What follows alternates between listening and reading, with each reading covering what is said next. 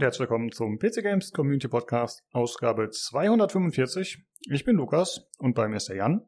Ja, hi. Der Olli. Hallo. Und der Tobi. Hallo. Hallo, hallo. Ja, wir sprechen heute über die PC Gaming Show. Da gab es eine Vorschau für 2023 im Preview. Äh, da haben wir uns ein paar Titel rausgesucht, die wir kurz äh, erwähnen wollten. Außerdem sprechen wir über Blizzard und NetEase und deren beendigten Vertrag. Und außerdem über Volition, die Saints Row-Macher, äh, was sich bei denen so tut aktuell. Aber zuerst sprechen wir erstmal darüber, was wir zuletzt so gespielt haben. Jan, was hast du berichten? Was hast du gespielt in letzter Zeit? Moment, ich muss mein Google-Dokument wieder öffnen, damit ich das alles zusammenbekomme. Also, ich habe äh, Sniper Elite V2 gespielt. Äh, Sniper Elite 1 werde ich jetzt nicht mehr machen, aber V2 ging doch irgendwie. Es war sehr klanke und es hat, ist so ein bisschen Moorhuhn-Technik, also ist weit entfernt von der, also die haben da doch schon im Verlauf der Zeit dann an den Teilen dann noch und an vor allem der Technik gearbeitet. Aber man konnte es zumindest durchspielen ohne großartige Schmerzen. Und das habe ich dann gemacht und den ersten Teil will ich jetzt nicht mehr nachholen. Jetzt habe ich quasi Sniper Elite 5, 4, 3 und 2 rückwärts gespielt. Ja. ja. Ist halt Sniper-Lied. Du läufst halt rum und schießt Leute ab. Ja, Sniper, ja. Ähm, dann habe ich noch Jump Challenge gespielt. Ich weiß nicht, ob ich das mal irgendwann erwähnt hatte, das ist so eine halbe Stunde, was dazu geführt hat, dass ich jetzt weltweit auf Platz 20 bin in den Highscores. nicht, weil ich so gut bin, sondern weil ich so wenig gespielt habe. Das Ding hat eine Rezension und das habe ich deswegen, ich weiß, weil äh, als Stadia zugemacht hatte, äh, war das, äh, hatten die, das ist so ein polnisches Entwicklerteam und die hatten mal so 15 Minuten Ruhm, weil irgendjemand gesagt hat, ja, das Spiel, das hat wir jetzt quasi auf Stadia geportet und als es fertig war, war Stadia zu. Und dann habe ich mir das Video angeguckt, wie so ein trauriger polnischer Entwickler das so erzählt hat, wofür ich gerade eine halbe Minute gebraucht habe, nur halt gestreckt auf fünf oder 15. Und dann habe ich mir Jump Challenge, weil es auch nur 1,54 Euro oder so auf Steam gekostet hat, gekauft. Und kannst du Protokoll geben, das übelste Scheißspiel. Also ich weiß nicht, wie man da monatelang dann umschreiben kann auf, auf einen Stadia-Port. Das ist halt einfach sowas wie, weiß ich, Icy Towers oder wie der Kram hieß, äh, nur halt in Scheiße. Äh, die Steuerung ist seltsam. Am Ende ist es eh nur random, wenn du gerade irgendwie, weiß ich, auf eine auf eine Säure oder auf so einen komischen Dorn äh, triffst. Und ich habe keine Ahnung, was das soll. Also blödes Spiel. Aber ja, keine Ahnung. Kostet 1,50, ja. mein Gott. Du hast gerade Icy Tower erwähnt, das hat mich auch direkt visuell daran erinnert. Und Icy Tower unbedingt spielen, Leute. Freeware, fantastisch. Und es äh, vertreibt dann die Zeit in der Berufsschule. Ich habe es geliebt damals. Ein tolles Spiel, wirklich. Kann man das überhaupt noch spielen? War das nicht so eine, ist ja eine, ja, so eine Flash-Geschichte, die jetzt tot ist? Oh, das kann sein, ja. Ich, äh, ich weiß nicht, ich recherchiere mal nebenher und äh, ja. du kannst weiter berichten. Gut, äh, dann habe ich noch äh, Somerville gespielt. Äh, ich habe keine Ahnung, wer jetzt mit welchem Entwickler Streit hatte. Das ist so, ich sag mal, in den Fußstapfen von äh, Inside und Limbo nur halt clunky wie Sau. Also wo Limbo und Inside äh, das ja richtig gepolished war, ne? Also das heißt, du konntest da irgendwie von A nach, also von links nach rechts laufen. In der Regel hast du Umgebungsrätsel gelöst und äh, Somerville hat so eine schräg von oben Ansicht. Und aus welchem Grund auch immer, du hast in, in der Regel nur eine Bewegungslinie, die man hat. Also so sinnvollerweise oder Ebene. Du kannst ab und zu mal einen Weg nach hinten laufen, dann kommst du aber wieder auf den Hauptweg. Aber aus irgendeinem Grund haben die jetzt quasi äh, die Grafik genommen und haben dann gesagt, ey, und äh, diesen Stock, der da so ist, wo man so ein bisschen hängen bleiben kann, äh, da, da machen wir jetzt einfach nicht so eine, ja, so eine Spielebene quasi, die einfach flach ist und den Stock ignorieren wir einfach, weil da nur eine Grafik ist. Nee, nee, da kann man hängen bleiben, was richtig angenehm ist. Weil du bleibst in jedem Bildschirm an irgendeinem Stock hängen, an irgendeinem Stein, der so auf dem Boden ist. Und das ist immer nur so, weiß ich, gefühlt im, äh, weiß ich, so zehn Zentimeter hoch. Und du musst dann immer so drumrum navigieren. Also das passiert das komplette Spiel über, was mich schon ein bisschen aufgeregt hat. Ähm, äh, V-Sync hat's nicht. Es äh, hat Bildzerreißen wie die Sau. Ähm, es läuft auf einer, äh, auf einer 2070 Super, die rötelt sich richtig einen ab. Gut, auf einer 4K-Ausgabe, aber immerhin, es sieht halt, es ist halt ein Low-Poly-Spiel mit Leuchteffekten. Wie schwer kann es sein? Also das hätte man auch in 10% der Hardware, äh, also des Hardware-Hungers programmieren können. Gleichwohl mag ich diese Spiele. Und äh, man kann halt von links nach rechts oder von rechts nach links laufen, macht Umgebungsrätsel und äh, kann sich dann seinen Teil denken, ob dieser Story, die ist ein bisschen abgespaced. Ähm, man muss da ein bisschen Interpretationsaufwand äh, betreiben, aber wie gesagt, ich mag so Spiele und ich fand das grundsätzlich kein großes Vergehen. Äh, technisch ist es halt nicht so schlimm wie der komplett Unfall aber äh, wäre schon besser oder wäre schön, wenn es besser gewesen wäre. Aber ich glaube, die haben auch einige, äh, weiß ich, die, die Entwicklungszeit war, glaube ich, eh schon so lang oder so. Also weiß ich, so es ist, man ist auch in, in den dreieinhalb Stunden oder vier Stunden fertig. Also ist ein ähm, ist ein kurzer Trip. Aber ich fand es eigentlich so grundsätzlich von der Erfahrung ganz gut. Ich hätte mir halt gewünscht, wenn es technisch ein bisschen besser wäre und nicht so clunky. Ja. Aber ist das vom gleichen Entwickler? Ja, das weiß ich jetzt nicht, das möchte ich jetzt auch nicht wiedergeben. Ah, irgendwas okay, war okay. doch da, dass der irgendwie, weiß ich, Streit oder irgendwas oder das ist ein Typ davon. Ich, ich, ich, ich weiß Ach so, es nicht. okay. Ja. ja. Ähm, ja, dann habe ich Pentiment gespielt, aber nur den ersten Tag. Da habe ich, das hat irgendwie so anderthalb Stunden gedauert oder Stunden, ja, wohl doch irgendwie schon. Habe so den ersten Tag äh, quasi verlebt und mich dann äh, bei meinen äh, Vermietern, die so eine Bauernfamilie ist, habe ich mich einfach daneben gestellt und dann das Spiel verlassen. Und jetzt steht er halt immer noch da und guckt irgendwie, wie seine Vermieter schlafen. Und dann gehe ich mal irgendwann ins Bett und dann wache ich auf und dann geht's weiter. Äh, ist äh, ganz, ganz schön creepy. Ja, mein Gott, aber äh, es passt halt zum Spiel. Ich bin, äh, weiß ich, ich komme aus aus äh, Flandern. Äh, ich mag Geld und ich bin Okkultist und Logiker aus irgendeinem Grund. Ah, und ich meine Auswahl. Ja, was echt? Also ich, wenn ich jetzt rein, ja, wenn ich reinhauen darf jetzt mal, machen wir ja. heute mal Crossover. Ich habe, ich habe, was ich gespielt habe, war auch Pentiment. Mhm. Weil das werden wir wahrscheinlich mal besprechen. Und ich habe auch diese wunderbare Auswahl äh, gewählt, weiß gar nicht warum, was ich so Logiker bin, aber gleichzeitig Okkultismus gemacht habe. Also, also man kann so Background auswählen vom Hauptcharakter, ne? Was er so gemacht hat im Leben, vorher in seinem jungen Leben. Und ich habe auch diese wunderbare Konstellation ausgewählt.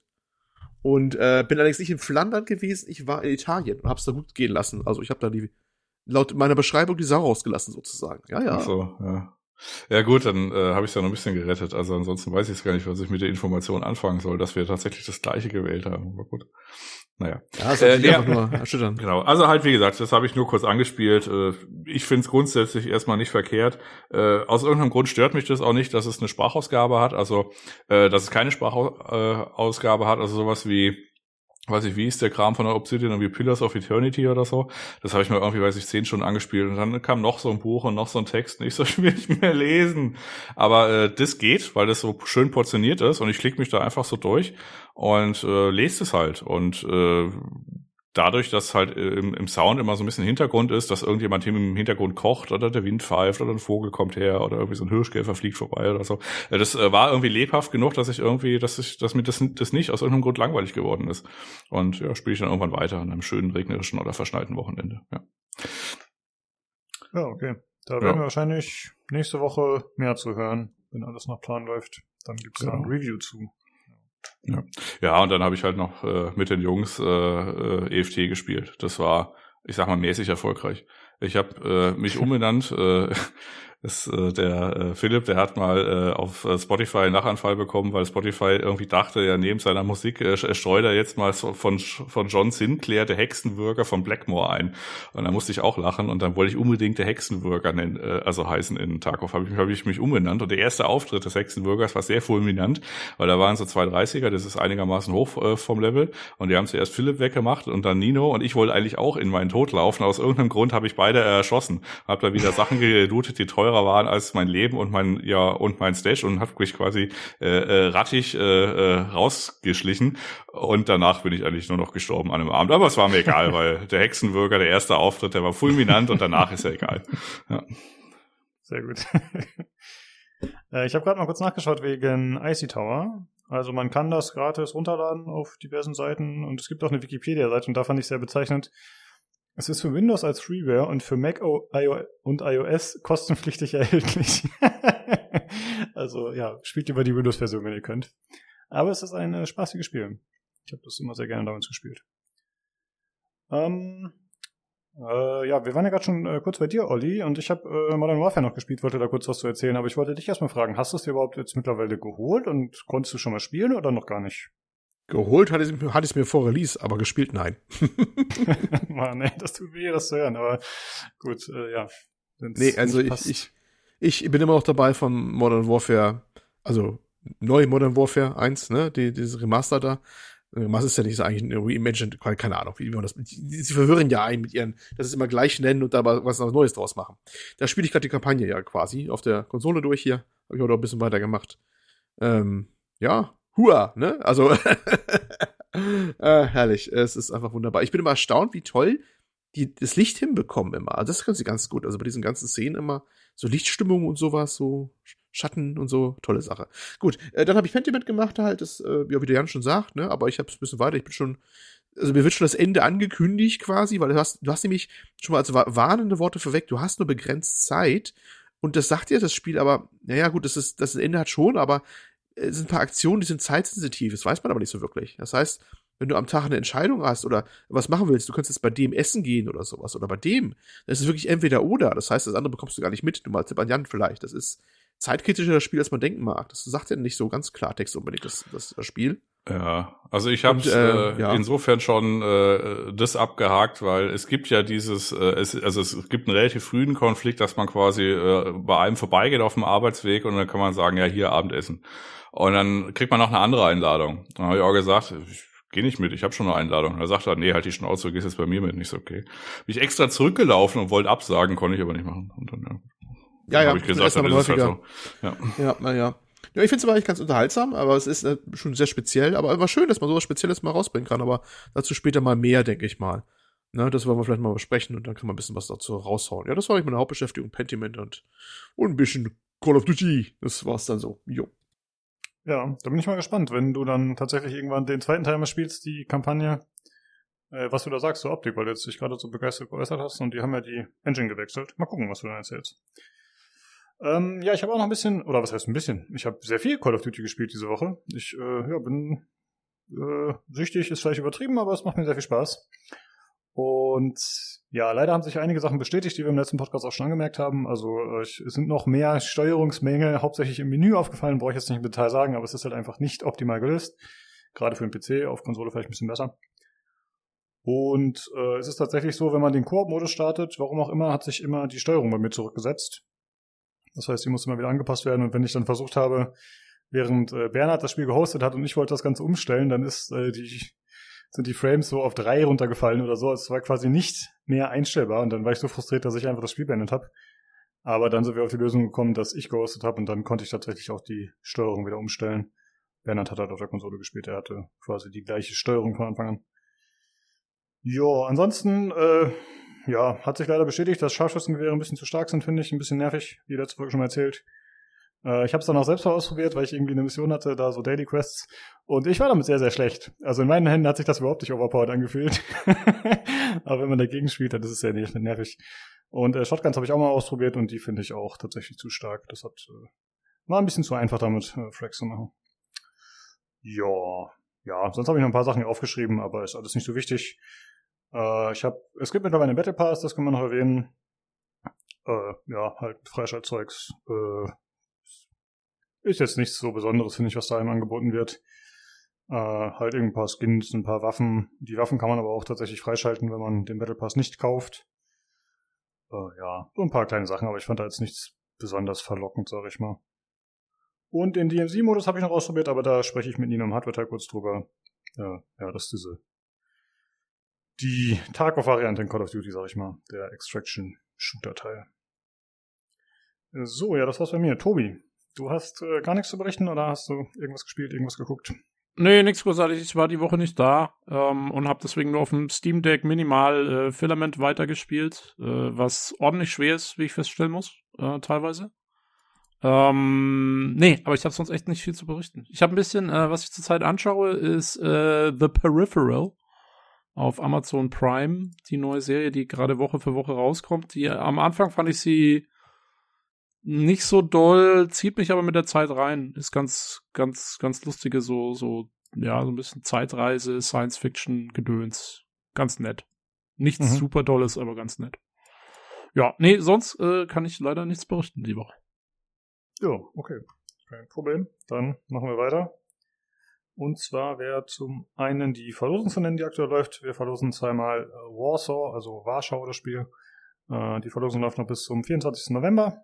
Und der Key ist einmal von Jan und einmal von Daniel. Und dann kommen wir jetzt zum Hörerfeedback. Und da haben wir was, was der Olli uns vorliest. Und zwar haben wir eine Nachricht bekommen vom Marcel. Genau, er schreibt an Jan gerichtet. Ich kann deine Aussagen zu Dirt 5 zu 100% unterschreiben.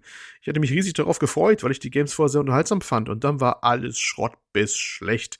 Karrierebaum eine Katastrophe, Rennen und Strecken langweilig und alles fühlte sich gekünstelt und nicht realistisch an. Es ist selten, dass ich ein Rennspiel so schnell wieder deinstalliere.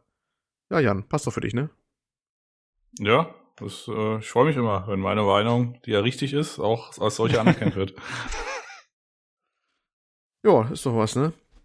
Was haben wir hier noch? Lukas, at Lukas und Bernhard, danke für das Review und wie humorig ihr das dargestellt habt. Ich glaube, ich habe nur das erste Call of Duty damals gespielt und danach nichts mehr. Jo. Ja, Hat er gut gemacht, der, der, der Bernhard und der Lukas. ja, fand ich auch. Und Bernhard kann man immer sehr gut äh, quatschen. Der kann sich für Sachen schnell begeistern. Das ist immer sehr chillig, ja. Ja, ja, ja. Nee, war schön. Ich hab's ja auch dann auch noch von der, Ich wollte eigentlich da mitmachen, aber Konnte dann leider nicht und wie gesagt, ich habe es bis heute noch nicht mal angefasst. ah ja, tragisch, tragisch. Okay. Ähm, wenn Bannerlords eher Total War ähnelt, dann bin ich auch raus. Mir ging's wie Lukas, ich wollte die Spiele mögen, aber bis auf das erste Total War in der Antike habe ich keine wirklich gespielt. Wohingegen HOMM, was war das nochmal? Heroes of Might and Magic. Ah, okay. Hingegen Heroes of Might and Magic immer noch einer meiner absoluten Lieblingsserien ist und der dritte Teil definitiv auch in meiner Top 3 Liste ist. Mhm. Bester Spruch diesmal von Lukas. Es ist bei uns auch nur eine Frage der Zeit, bis wir alle wie verbitterte alte Männer klingen. Auf Ninos Aussage im Hardware-Teil. Kann ich mich gar nicht mehr dran entsinnen. Was war das denn da los? Ist das noch eine Frage der Zeit oder ist das schon passiert?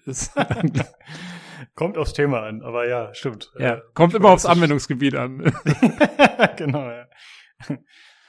ähm, ja, hier wegen äh, Total War und Heroes of Might and Magic. Es wäre noch äh, erwähnenswert, hast du wahrscheinlich auf dem Schirm schon, aber das äh, Songs of Conquest, das ja aktuell im Early Access ist, das ist ja so ein Heroes of Might and Magic Nachfolger, zumindest geistig. Und das ist ja so eine Pixeloptik, also da muss man Lust drauf haben, aber ich habe mir das mal ein bisschen angeschaut im Stream bei Vic und ich fand es ziemlich cool tatsächlich. Also, wenn das äh, erscheint, werde ich es auf jeden Fall kaufen und spielen. Ja. Ja, vielen Dank für das Feedback. Und dann äh, haben wir noch was vom Martin bekommen, wie immer. Genau, äh, Martin schreibt, ich überlege gerade, ob ich einen Bernhard Fanclub gründe. Sein schwäbischer Akzent ist irgendwie cool. Und hier möchte ich kurz anmerken, dass er ursprünglich geschrieben hat, sein fränkischer Akzent und es dann durchstreichen musste, mit Schwäbisch ersetzen musste. Und ja, also fränkisch war das nicht. Das kann ich, äh, kann ich auch so zum Protokoll geben. Ähm, das schreibt er weiter. Obwohl natürlich Nobel mit seinem Schweizerdeutsch nicht zu toppen ist. Ist schon interessant, wie polyglott der PCGC Podcast ist. Ja, vor allen Dingen, wenn es um Französisch geht auch. Ne? ähm, der gute Lukas spricht bestimmt heimlich ein astreines Ruhrpott Hochdeutsch, Tobi Fränkisch, Olli Norddeutsch, äh, Nino kein Bayerisch, dafür Fränkisch, Jan auf gar keinen Fall Sächsisch und ich denke, Jakob Schwäbisch oder Bayerisch, je nachdem, wie man fragt. Also, ich glaube, er hat so 50% Trefferquote ungefähr hingekriegt. Ähm, kann ich mir vorstellen. Ja, ähm, er hat einige Sachen äh, korrigiert nachträglich noch, ne? er stand ja, ja. Jan Sächsisch, das hat Jan, glaube ich, nicht so gut aufgenommen, oder Jan? Also, Sächsisch ist schon hart bei Jan. Ja, ich weiß auch nicht, wie man auf den Gedanken kommt, aber es ist, ist okay. Ich habe keinen großen Hass auf ihn. Nee, will doch mal was auf um Sächsisch sagen. das, das kriegt er nicht mal hin, wenn ich es irgendwie wollen würde. Da geht's wahrscheinlich eher um die Grundstimmung, sag ich mal, als um den Dialekt. Vielleicht. Unzufrieden und aggressiv. Ja, der Jan hat schon alleine Montagsdemonstrationen angezettelt. Ja, genau. Man nennt mich auch Jan der Foodburger. Das stimmt eigentlich erstaunlich. Finde ich gut, merke ich mir jetzt. Das ist dein nächstes äh, EFT-Call-Sign. Passt doch für Tag Der Wutburger, ja, ist gutes, gutes Call-Sign. Gut, ähm, ja, Martin schreibt weiter. Hörerfragen an das Panel und die Community. Erstens, wie gnadenlos sollte ein Spiel mindestens sein, um Spaß zu machen? Was haltet ihr zum Beispiel von Corpse Runs und Bestrafungsmechaniken wie XP-Verlust und Permadeath? Ja, Lukas, wie schaut's aus? Permadeath. Ja, nein, um, ähm, vielleicht? Jein. Also kommt klar aufs Spiel an. Also äh, bei sowas wie Dead Cells stört es mich überhaupt nicht tatsächlich. Also gut, ja, genau, da habe ich auch NG Plus sozusagen gespielt und äh, ach so, das ist jetzt die nächste Frage, sorry, ich schmeiß das hier durcheinander. Äh, da stört es mich gar nicht tatsächlich. Ähm, ansonsten kommt es ein bisschen drauf an. Also ich fand zum Beispiel bei so Souls-like Games finde ich dieses wieder hinlaufen und die Gegner wieder machen oder sie umlaufen relativ nervig. Aber es hat ein bisschen damit zu tun, dass das Spiel einfach nicht so vom Gameplay nicht so meins ist, weil es halt nicht so schnell ist und alles ein bisschen träger und so. Und ich finde bei so einem Dead Cells oder so oder bei anderen Roguelites, da rennt man halt einfach so durch. Da finde ich das äh, weniger nervig tatsächlich, weil mir die Bewegung mehr Spaß macht.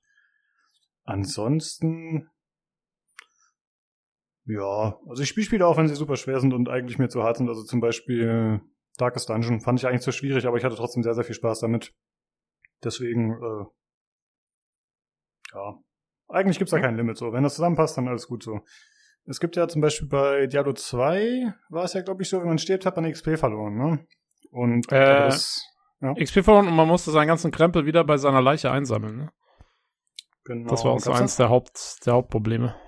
Ah, da hatten wir, glaube ich, im Podcast schon mal drüber gesprochen, aber gab es da nicht irgendwie den Trick, dass man das Spiel bis mal rausgegangen ist und wieder reingegangen ist und dann lag die Leiche im Dorf oder so ähnlich? Äh, kann so? sein, aber wenn du dann zweimal gestorben bist, oder also wenn du einmal versucht hast, wieder zu deiner Leiche hinzukommen und bist dann wieder gestorben, dann hast du halt ein echtes Problem gehabt, weil dann, dann hat dein neuer, deine neue Leiche, deine alte Leiche quasi überschrieben. Irgendwie so, also es gab, man konnte sich auf jeden Fall ziemlich in so eine, in so eine Ecke rein manövrieren, wenn man Pech gehabt hat. Das war, das war durchweg möglich. ja, okay. Also auf jeden Fall wollte ich schon darauf hinaus, dass man da zwar XP verloren hat, aber es war ja limitiert. Also man konnte jetzt nicht dann von Level 50 auf 49 zurückfallen. Und das finde ja. ich dann schon ganz okay. Also wenn es dann wirklich so hardcore wäre, dass man quasi sich wieder auf Level 0 degradieren könnte, das wäre schon ein bisschen böse. Ja. Ja, so war es ja zum Beispiel auch in äh, hier Star Wars äh, Jedi Fallen Order. Äh, es war genau das gleiche System, du hast dann XP verloren. Du konntest sie entweder wieder einsammeln bei deiner Leiche oder äh, quasi, du konntest bis aufs letzte, also bis, bis zum Beginn des Levels wieder zurückfallen. Und, äh, und das fand ich eigentlich sehr cool. Ich habe äh, ich hab das System in, in Fallen Order habe ich sehr gemocht. Das war mhm. nicht schlecht. Weil ansonsten hasse ich sowas. Ich bin sonst eher Quicksaver. ähm, weil ich mag, ich mag sehr ungern Teile nochmal zu spielen, die ich schon gespielt habe. Das ist äh, für mich das aller, das fühlt sich dann wirklich an wie ein reiner Zeitverlust. Ja, Jan, Olli, wie seht ihr das? Wir machen mal so eine offene Diskussion, würde ich sagen. Offene Diskussion, ja. ja. Safe Space und so. Hm. Ja, ja, genau. Nee, also. Eben ich, nicht! okay. Das ist hier Corpse Run. verstanden. Das, das egal, Mann. Ja, ja, ja, verstanden. Ja, nee, ich, ich hab's nicht so mit äh, ultra hart und schlag mich tot. Es ist irgendwie nicht meins, wenn er so gnadenlos sein muss. Das ist mir irgendwie. Ich habe schon einen halben Nervensoch bekommen. Jetzt ich hab mal hier, ähm, ah, wie heißt es, ähm, Ghost Runner probiert. Das ist äh, irgendwie auch für lau in meinen PlayStation-Bibliothek reingeflogen, wahrscheinlich ein PS Plus oder so. Und da hatte ich mal reingeguckt, weil das ja in irgendeiner Show neulich erwähnt wurde, dass es Ghost Runner 2 kommen soll, ne? Und mhm. äh, es, es würde eigentlich schon gehen. Es, es ist ja auch okay, dass es ein bisschen härter ist. Da muss er wirklich schon ein bisschen Fingerakrobatik machen. Finde ich zumindest. Ich, oh gut, ich bin einfach nur alt. aber, aber die Rücksetzpunkte, alter Falter, die spinnen ja. Also ist ja unangenehm. Also vor allem, das ist dann auch wenn du es dann wirklich ausschaltest, das Spiel, dann wirst du wieder zu Anfang Level zurückgesetzt, obwohl ich mir denke, so, fick dich doch. Das, ist, nee, das brauche ich echt nicht, ey. Da kriege ich eine Hasskappe. Also, kurz vom Deinstallieren. Eigentlich wollte ich schon deinstalliert haben. Mich wirklich genervt. Und ähm, New Game Plus gestartet? Nee, ich bin froh, wenn ich es einmal durchschaffe, dass ich die Zeit dafür habe und dann bin ich mir einmal auch durch. Ja, also dann, dann lese ich jetzt, jetzt, dann lese ich jetzt die zweite Frage auch gleich vor, wenn ihr eh schon so, beantwortet. Schon, ah, ja, ich habe jetzt schon das Spiel gebracht. Games bei welchen Games habt ihr NG Plus gestartet? Oder euch durch ein einmaliges Durchspielen? Ja, Olli, du machst kein NG ja, Plus. Ja. Okay. Nee, mache ich nicht. Hättest du auch geschickt rausschneiden können, hast du selber reingelegt. Egal. Also NG, äh, NG Plus, nein. Nein, auch nicht so mein Ding unbedingt. Ja. Also, Und Jan, du machst, du machst ja eher Speedruns als äh, als Corpse Runs, oder? Äh, ja, also im Grunde, ich weiß nicht, wir sind ja alle in unserem Alter, wo wir dann auch uns da nichts mehr beweisen müssen am Bildschirm. ist jetzt nicht so, dass ich da irgendwie besonders hibbelig werde oder irgendwie, weiß ich, für, äh, dass es, dass es mein Beruf wäre, jetzt für, weiß ich, ein paar hundert Leute äh, auf Twitch irgendwie mein Können zu beweisen. Ich denke mir dann halt, wenn ich dann, also wenn es zum, zum Spiel gehört, sowas wie Hades oder auch Mortal Shell oder so, das ist schon okay.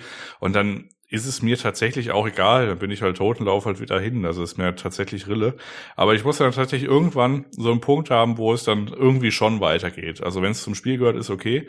Wenn es so nicht so richtig zum Spiel gehört, sondern du hast dann teilweise echt so, weiß ich, narrative Sachen und dann hast du auf einmal so eine, ja, so eine Spitze drin mit so einem Bossfight und dann, ja, hier mach den jetzt doch mal, das ist jetzt hart, du musst dich jetzt durch. Das ist dann so ein Moment, wo ich dann auch schon mal ganz abgebrochen habe und gesagt habe, nee, also Leute, das ist jetzt nicht äh, meine Aufgabe, hier zwei, zwei Stunden lang an dem Bossfight zu hängen bei dem komischen Spiel, was es bisher gar nicht so richtig irgendwie eingeführt hatte. Ja, und, und das vom vierfachen Eldenlord. Ja gut, aber da hast du ja Fortschritt. Also mal schon abgesehen, wenn man halt schon mal ein äh, Soul-Spiel davor gespielt hat, ist Elden Ring jetzt nicht so schwer.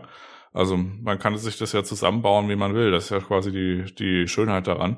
Und deswegen gibt's ja auch solche, weiß ich, die komplette Modding-Community, äh, da, da gibt's ja dann so Mods wie, weiß ich, äh, die Waffe wechselt alle 15 Sekunden random oder alle 4 Sekunden, je nachdem, was er einstellt.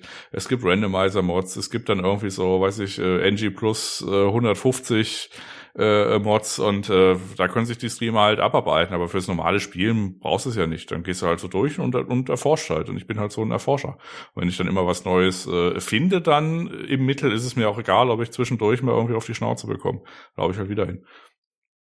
Aber es, ich muss halt irgendwann weiterkommen. Also ich laufe jetzt nicht den, weiß ich, gleichen Weg irgendwie hundertmal oder so. Ja. Und jo. NG Plus ist, äh, kann ich ja gleich machen, habe ich es hinter mir. Ähm, gut, bei Elden Ring habe ich es halt gemacht, weil das Scaling halt so ist, wie es ist. Also das heißt, du kannst einfach weiterspielen. Und dann habe ich im NG Plus halt äh, die letzten, habe ich noch zwei Gebiete gefunden, die ich in meinem ersten Durchlauf gar nicht gefunden hatte. Habe halt die gespielt. Und dann habe ich mir im NG Plus Plus dann nochmal ein anderes Gebiet genauer angeguckt. Und im NG Plus Plus Plus dann wieder ein anderes Gebiet.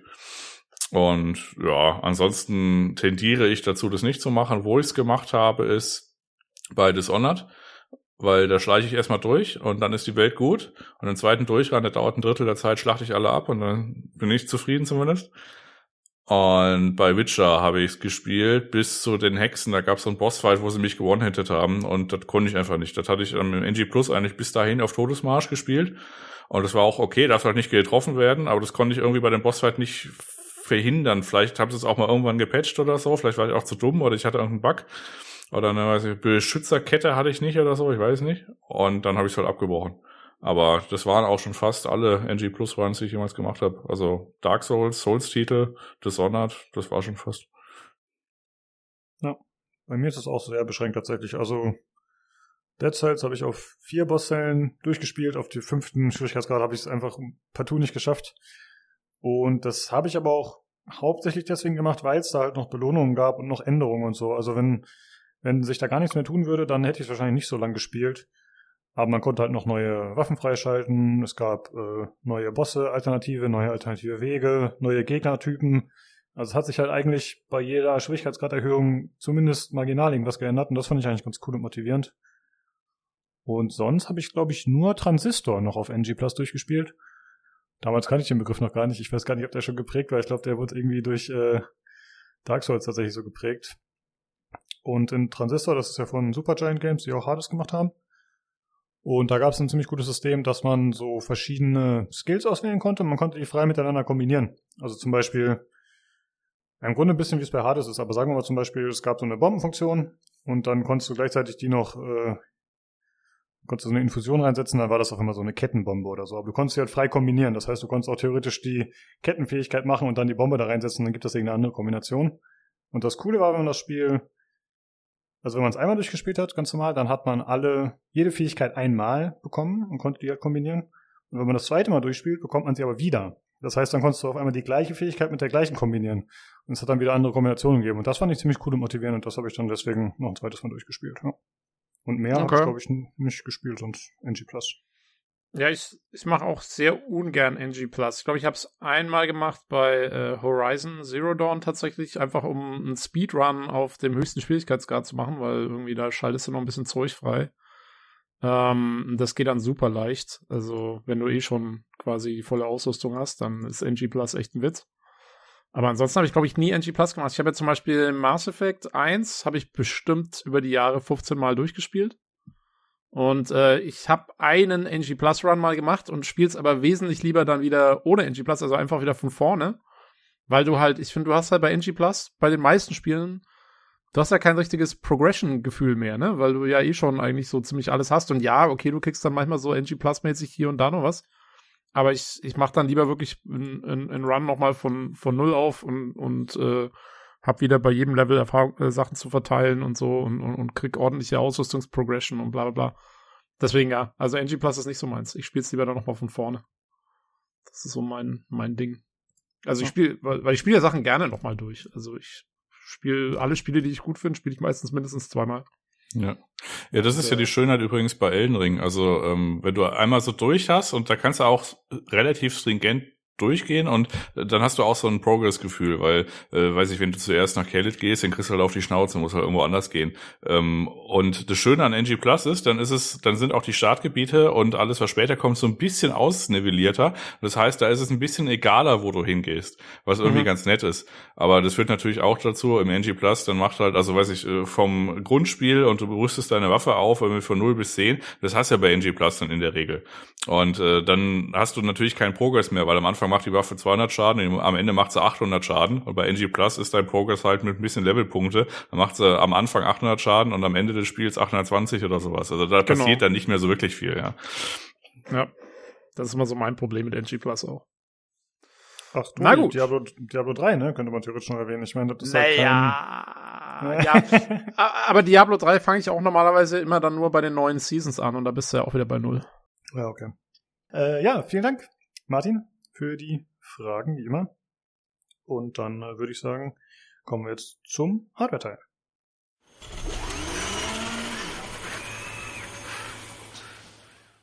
Hallo, da bin ich wieder und bei mir ist immer noch der Jan. Ja, hi. Und außerdem der Nino. Servus. Hallo. Äh, ja, wir haben heute noch ein bisschen äh, kleineres Zeug wieder aus persönlichen Rechnern und irgendwas zu 4080 eventuell gibt es zu erzählen, habe ich gehört, aber gucken wir mal. Äh, erstmal sprechen wir darüber, was du gespielt hast, Nino. Was war los? Ich habe äh, Escape from Tarkov gespielt. Es gab einen hervorragenden Teaser-Trailer, der uns bald ein Gym im äh, Hideout geben wird. Es wird hervorragend. Endlich kann ich offline meinen Charakter trainieren. Es wird so toll. Ich bin, weiß gar nicht, womit ich anfangen soll von meiner persönlichen Freude. Ähm, ansonsten freue ich mich immer noch über meine äh, Frames in EFT. Ähm, ich habe DMZ gespielt, weil ich gedacht habe, vielleicht schaffe ich es, die Nadel rauszuziehen. Die gute EFT-Nadel, das ist aber leider so nicht. Also nachdem ich das dritte Mal von unter der Map weggeschossen wurde, ähm, von jemandem, der im äh, Voice-Chat ähm, widerliche Dinge schrie, also von, wie gesagt, unter der Map, habe ich dann irgendwann gesagt, ich möchte das nicht mehr spielen. Und äh, ich verstehe das auch nicht so ganz. Dafür, dass es ein Loot-Shooter sein sollte, habe ich keine Ahnung, was das soll. Aber ich bin mir sicher, es wird seine Freunde haben. Ich äh, werde sicherlich mal wieder spielen zwischendurch, aber es hat mich jetzt wirklich nicht annähernd gehuckt. Ja. Das war mein Leben. Äh, ja, da würde ich gerne kurz anknüpfen, denn ich habe auch DMZ ausprobiert. Das ist ja dieser Call of Duty Tag of Modus sozusagen. Und ja, ich habe mir einen Stream angeschaut und ich eigentlich war ich der Meinung, das ist nichts für mich. Dann habe ich einen Stream gesehen und fand das ganz witzig. Der Typ hat das halt eigentlich eher so einfach nur gegen KI gespielt, so wie eine Art Division, sag ich mal. Der hat das halt alleine gespielt. Und dann habe ich gedacht, ach ja, probier's auch mal aus, sieht ja ganz lustig aus. Und ja, dann habe ich dreimal auf den Sack gekriegt, einmal vom Menschen, zweimal von der KI und dann war ich auch raus, so mehr oder weniger.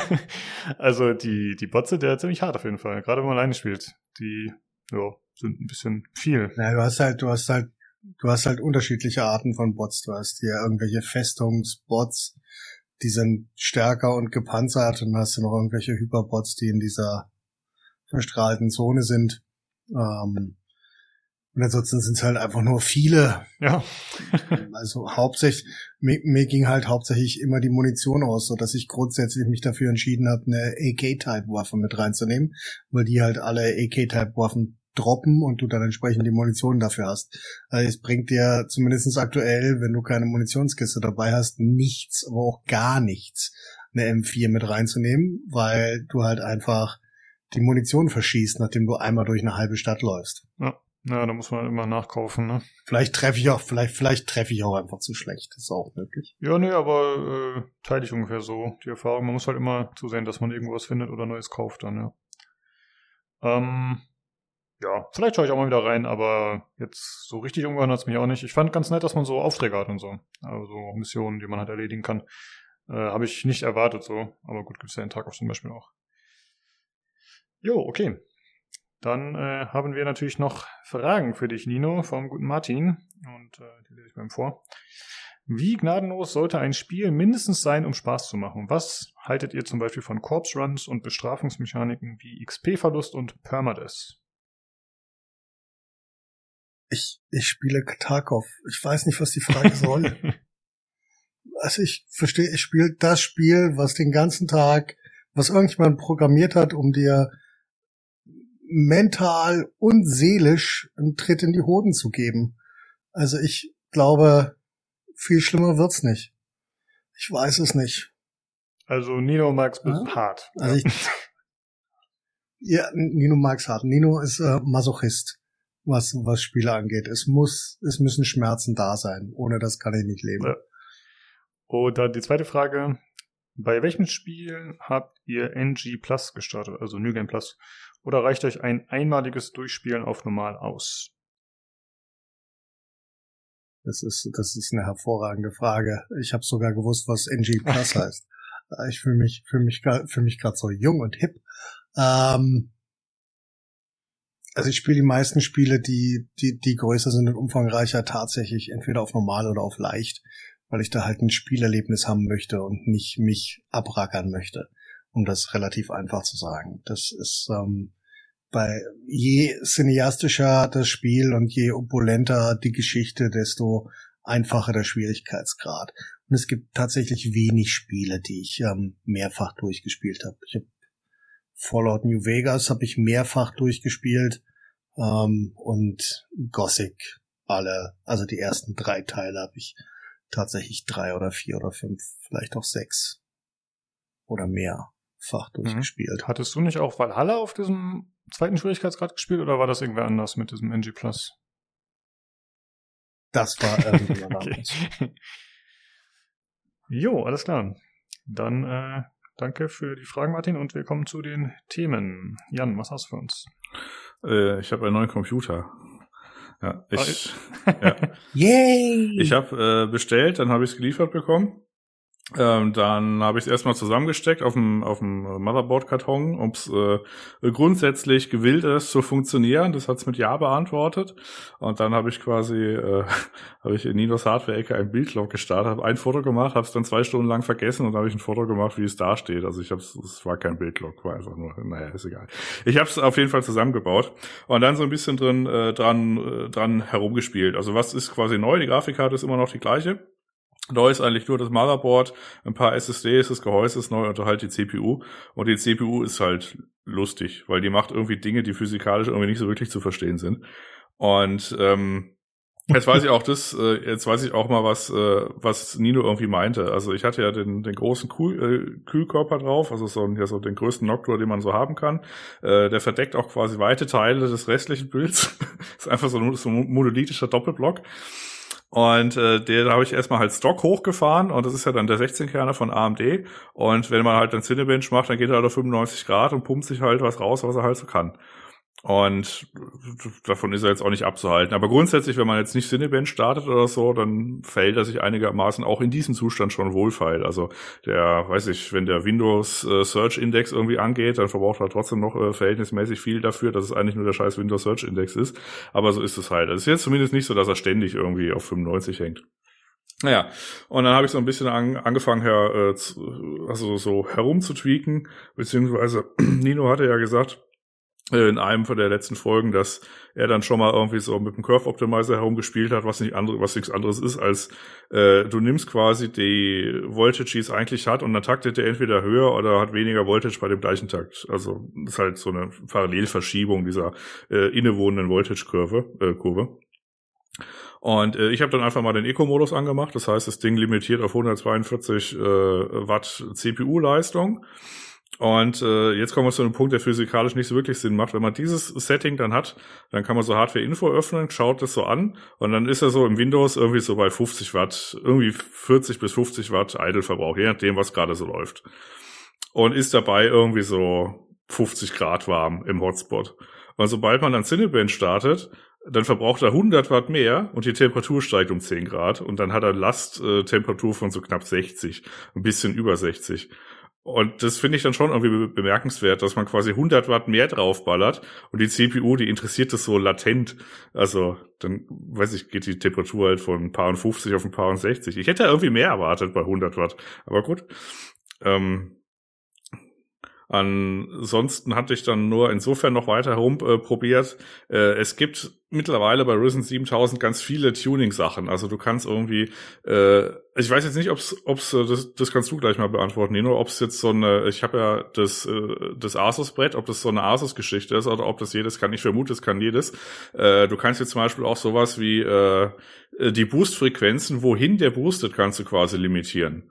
Und äh, du kannst auch noch ganz ja. an, andere wilde Sachen irgendwie einstellen. Okay. Also wie zum Beispiel in diesem besagten Curve Optimizer kannst du jeden Kern einzeln irgendeinen Wert eingeben. Das ist natürlich eine Arbeit für jemanden, der, äh, wie sag mal, auf dem Land der Vater Mutter erschlagen hat. Ähm, also wenn man sonst keinen Inhalt in seinem Leben hat, dann kann man diesen Weg beschreiten. Ansonsten würde ich an, ich habe jetzt einen Tag lang so ein bisschen was rumprobiert, kann öffentlich zu Protokoll geben, lasst es.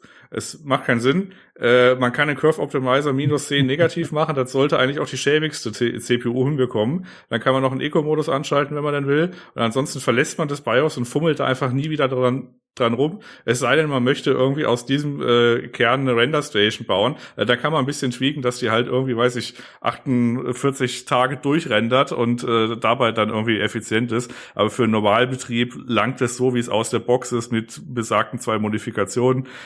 Wenn man es ganz sicher haben will, macht man eigentlich nur den Eco-Modus an und verlässt das BIOS wieder und guckt es dann auch nie wieder an. Und das war's. Ja, ähm, ich hatte äh, vielleicht noch so, Nino und ich haben ja dann immer gesagt, ey, äh, so La Belastungstest ist immer teilweise schwierig. Und äh, was ich jetzt wieder festgestellt äh, habe, ist, äh, dass Folding at Home äh, ein wunderbarer Belastungstest ist, weil es, ich habe, es ist das mal mit dem Curve Optimizer probiert, ich habe mal einfach minus 30 gemacht. Das ist eher so ein Wert, den, den, den schaffen so Single CCDs Sachen, also die acht Kerne, die halt nur einen Stein haben. Ich habe zwei Steine.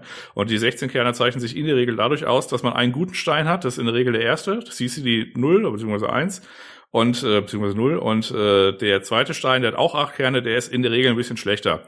Und wenn man dann alles quasi gleichschaltet von den Werten her, dann äh, reißt einen der zweite Stein halt quasi in den Crash mit rein, obwohl der erste es eigentlich könnte.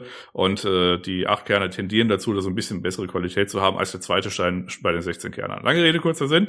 Ich habe es ein bisschen übertrieben mit den Settings. Ich hatte dann quasi, äh, weiß ich, Core Cycler heißt es, der nimmt jeden Kern, testet den sechs Minuten lang und dann sagt er, ja, ist alles in Ordnung. Dann habe ich vier Stunden lang irgendwie Escape vom Tarkov gespielt, hat es auch nicht interessiert, habe ich original zwei Minuten gefaltet und das Ding ist abgestürzt. ja. Also, Falling at Home ist tatsächlich, wenn du alles durchgehen willst, inklusive Lastwechsel und so weiter, ähm, dadurch, dass die ähm, Work Units relativ schnell wechseln, wenn du schnelle Hardware hast, ist das tatsächlich, wenn das Ding zwölf Stunden durchläuft bei voller Last, äh, Folding at Home einmal die Hitze und äh, zweitens die Lastwechsel aushält und die Last, die ähm, da drauf ist, dann ist das System meiner persönlichen Einschätzung nach so stabil, dass man damit leben kann. Wenn es dir stirbt zwischendurch, dann ja, halt genau. einfach nicht. Und das ist auch so. Also vielleicht äh, das noch als Wort zum Sonntag. Es gibt natürlich immer irgendwelche YouTuber, äh, die sich dann hinstellen, irgendwelche Werte einhacken und dann Cinebench äh, durchlaufen lassen und sagen, guck mal, tolle Werte, stabil. Aber Cinebench, das ist also wie gesagt, zwei Minuten Falten und vier Stunden Tag aufspielen, das ist, ist halt nicht stabil. Und dann diese Werte, die da präsentiert werden, die sind eigentlich jenseits von Gut und Böse. Da kann man irgendwie gut mal, weiß ich, 10, 15 Prozent von abziehen. Und dann hat man das, was quasi in allen Lebenslagen irgendwie stabil ist und nicht nur gerade so ein Cinebench ran überlebt. Ja. Also Bench, Bench Stable ist halt ein Unterschied zu einem stabilen System. Egal welcher Benchmark das ist, um das relativ einfach zu sagen. Ja. Das ist halt. Gut, also dann äh, ist äh, Folding at Home nach wie vor mein äh, favorisierter äh, Stabilitätstest. Hat mich insofern auch noch nicht enttäuscht und deckt auch sehr schnell auf, wenn irgendwas im Argen ist. Und äh, ansonsten habe ich jetzt quasi mehr weniger die gleichen Settings wie Nino. Ich habe halt, äh, nee, du hast du hast einen Eco-Modus, glaube ich, nicht an, ne? Nee, habe ich nicht. Ja, äh, gut, ich habe den Eco-Modus an, äh, weil dann das sind halt 30 Grad Unterschied, wenn du irgendwie so eine Volllast drauf hast. Ähm, ich muss noch ein bisschen nochmal um, umprobieren, aber große Swings nach links und rechts wird es wahrscheinlich nicht geben. Also grundsätzlich ist es ein schönes System. Ähm, ich habe so ein bisschen mit Energiesparplänen herumgemacht. Also natürlich braucht kein Mensch so einen 16-Kerner, aber ich finde es einfach schön. Äh, und mein Herz geht auf, wenn ich den Taskmanager aufmache und da so diese ganzen Graphen sehe. Und äh, das ist ja auch am Ende des Tages das Wichtigste, dass es mir gefällt. und äh, das tut's. Und von daher, ja, ist eine schöne CPU. Wenn man sie richtig einstellt, kann die auch super effizient sein. Die muss nicht immer auf 95 Grad sein. Und äh, ja, ist gar nicht so schlecht. Ist jetzt auch günstiger geworden. Jetzt, wo wir, äh, wo ich es gekauft habe, äh, hat äh, AMD dann erstmal, weiß ich, den Preis um 100 Prozent irgendwie nachgelassen. Und jetzt kann man den 16-Kerner irgendwie für 650 Euro so fast irgendwie kaufen. Und das ist echt ein guter Kurs. Also äh, muss man sich irgendwie bei den Brettern oder bei den Mainboards, aber die gehen jetzt auch so langsam runter. Die sind jetzt auch nicht mehr so richtig krass. Es ist natürlich immer noch ein kostspieliges, äh, kostspielige neue Plattform. Äh, aber 650 Euro für einen 16 Kerner ist jetzt nicht so schlecht. Möchte ich mich jetzt nicht überbordend beschweren. Das sah vor äh, ein paar Jahren noch ganz anders aus. Nee, und äh, du brauchst ja auch nicht, das ist ja das Schöne an der Plattform, du brauchst auch nicht das größte, das größte Brett. Also ich habe jetzt kein, kein Brett gesehen, was wirklich ganz, ganz schlimm war, außer ein BIOS da. Du hast auf den meisten hast du 16 plus plus Phasen drauf, das ist in Ordnung. Und dann kannst du auch gar nicht viel falsch machen. Ob das jetzt ein E oder kein E ist, ist am Ende nur eine Frage der Features, ob du sie brauchst oder nicht, oder ob du sie haben möchtest oder nicht. Das heißt, bei mir ist es ja ein haben möchten, nicht brauchen. Mhm. Ähm, deswegen ist das relativ egal. Und wenn du dann siehst, dass die ersten Boards so um die 210, 220 Euro losgehen, dann ist das schon, ist das schon völlig in Ordnung, die auch mit dem 16-Kanner leben können und den auch handeln können. Wie gesagt, die, thermische, therm, thermische Verlustleistung ist was, was relativ einfach, die ist einfach da. Das Ding ist einfach ein Monster und ballert das, was es kann. Du siehst das alleine, ähm, ich habe eine 420er Wasserkühlung drinne, Jan hat den größten Noctua Kühler drinne ähm, und wir beide tun Dinge, um unsere CPUs einzufangen. Ähm, und ich krieg's tatsächlich hin, dass er nicht mehr auf 95 Grad geht, also das äh, passt bei mir nicht mehr. Also ich habe da den Cap oben, Jan hatten halt unten. Ähm, das ist ähm, relativ einfach. Ja, ja. ja. Aber also das Einzige, was mir auf, aufgefallen ist, hat aber jetzt nichts mit äh, dem äh, Risen-Prozessor äh, zu tun, ist, äh, ich habe Windows 11 installiert und mittlerweile scheint äh, der Default zu sein, die Core Isolation anzumachen. Oh, die habe ich dann halt mal wieder ausgemacht. ähm, also das ist die, Kern Core Isolation. Das ist die Kernisolierung, wenn man das suchen wollen würde. Das ist quasi ein Sicherheitsfeature. Äh, da wird äh, der Kern in einer virtuellen Ma Maschine gepackt.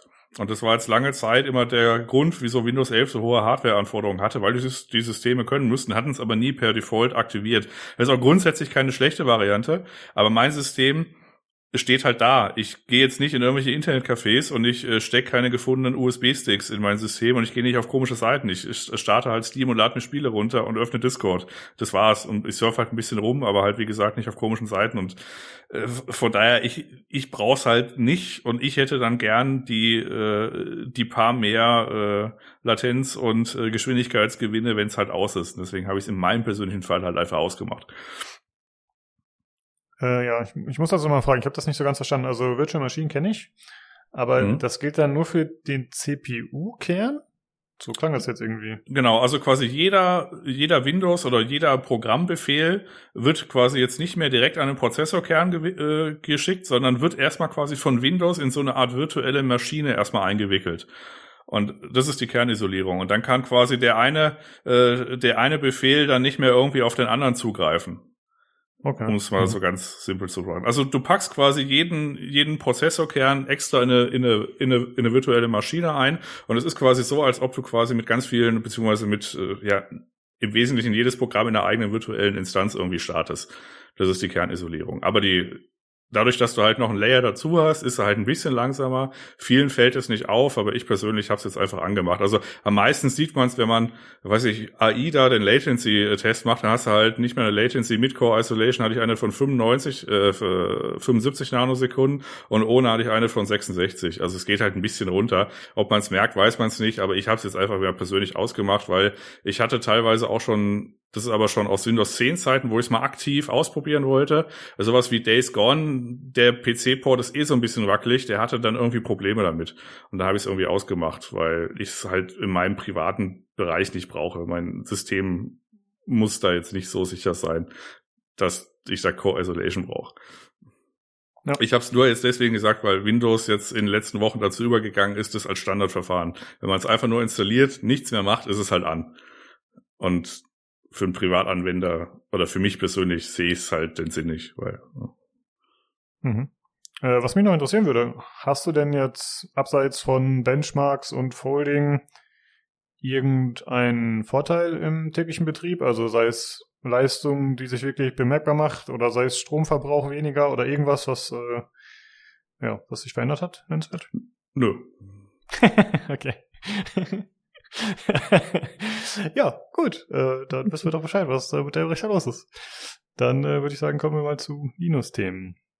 Oh ja, es gibt, gibt hervorragende Neuigkeiten für diejenigen, die so lange darauf gewartet haben. Die 4080 ist tatsächlich gerade draußen. Also die zweite Grafikkarte ähm, der 40er Generation von, wie heißt die Firma? Nvidia. Ein Glück, ich vergesse das manchmal. Ähm, die hat köstliche 16 Gigabyte äh, GDDRX 6 ist das, glaube ich. Ja, der Chip ist ähm, der Ada Lovelace 103 300. Ähm, die Chipgröße ist deutlich kleiner als die von der 4090. Die ist so bei 380 Quadratmillimeter. Ich glaube, die 4090 ist so bei 600, 610. Ähm, deutlich weniger Transistoren. Also 59 Prozent sind 46.000 versus 76.300 bei ähm, der 4090 ähm, deutlich weniger Shader-Cluster. Wir bewegen uns im Bereich von 76 versus 128 bei der 4090. Der Rest ähm, bewegt sich in einem erträglichen Rahmen äh, im gleichen Maß. Die Leistung ist circa 80 Prozent in der 4090, also je nach Auflösung bewegen wir uns zwischen 15 und 25 Prozent. Ähm, Defizit, die die 4080 zu 4090 hat. Ähm, je höher die Auflösung, desto höher das Defizit. Relativ einfach. Ähm, ja, es ist die zweitbeste Grafikkarte, die gerade auf dem Markt existiert und sie kostet 1500 Euro. Und es ist die erste Grafikkarte, die man kaufen kann. Woran liegt es, dass man die kaufen kann? Weil sie keiner kauft. ja. Einfach weil das äh, ziemlich sinnfrei wäre, die aktuell zu kaufen weil du nicht weißt, wie nah die äh, 7900 XTX von AMD dran ist, ähm, die einfach 500 Euro im, ähm, in der UVP weniger kosten wird. Ähm, und die Karte ist einfach ist einfach zu teuer für das, was sie aktuell leistet.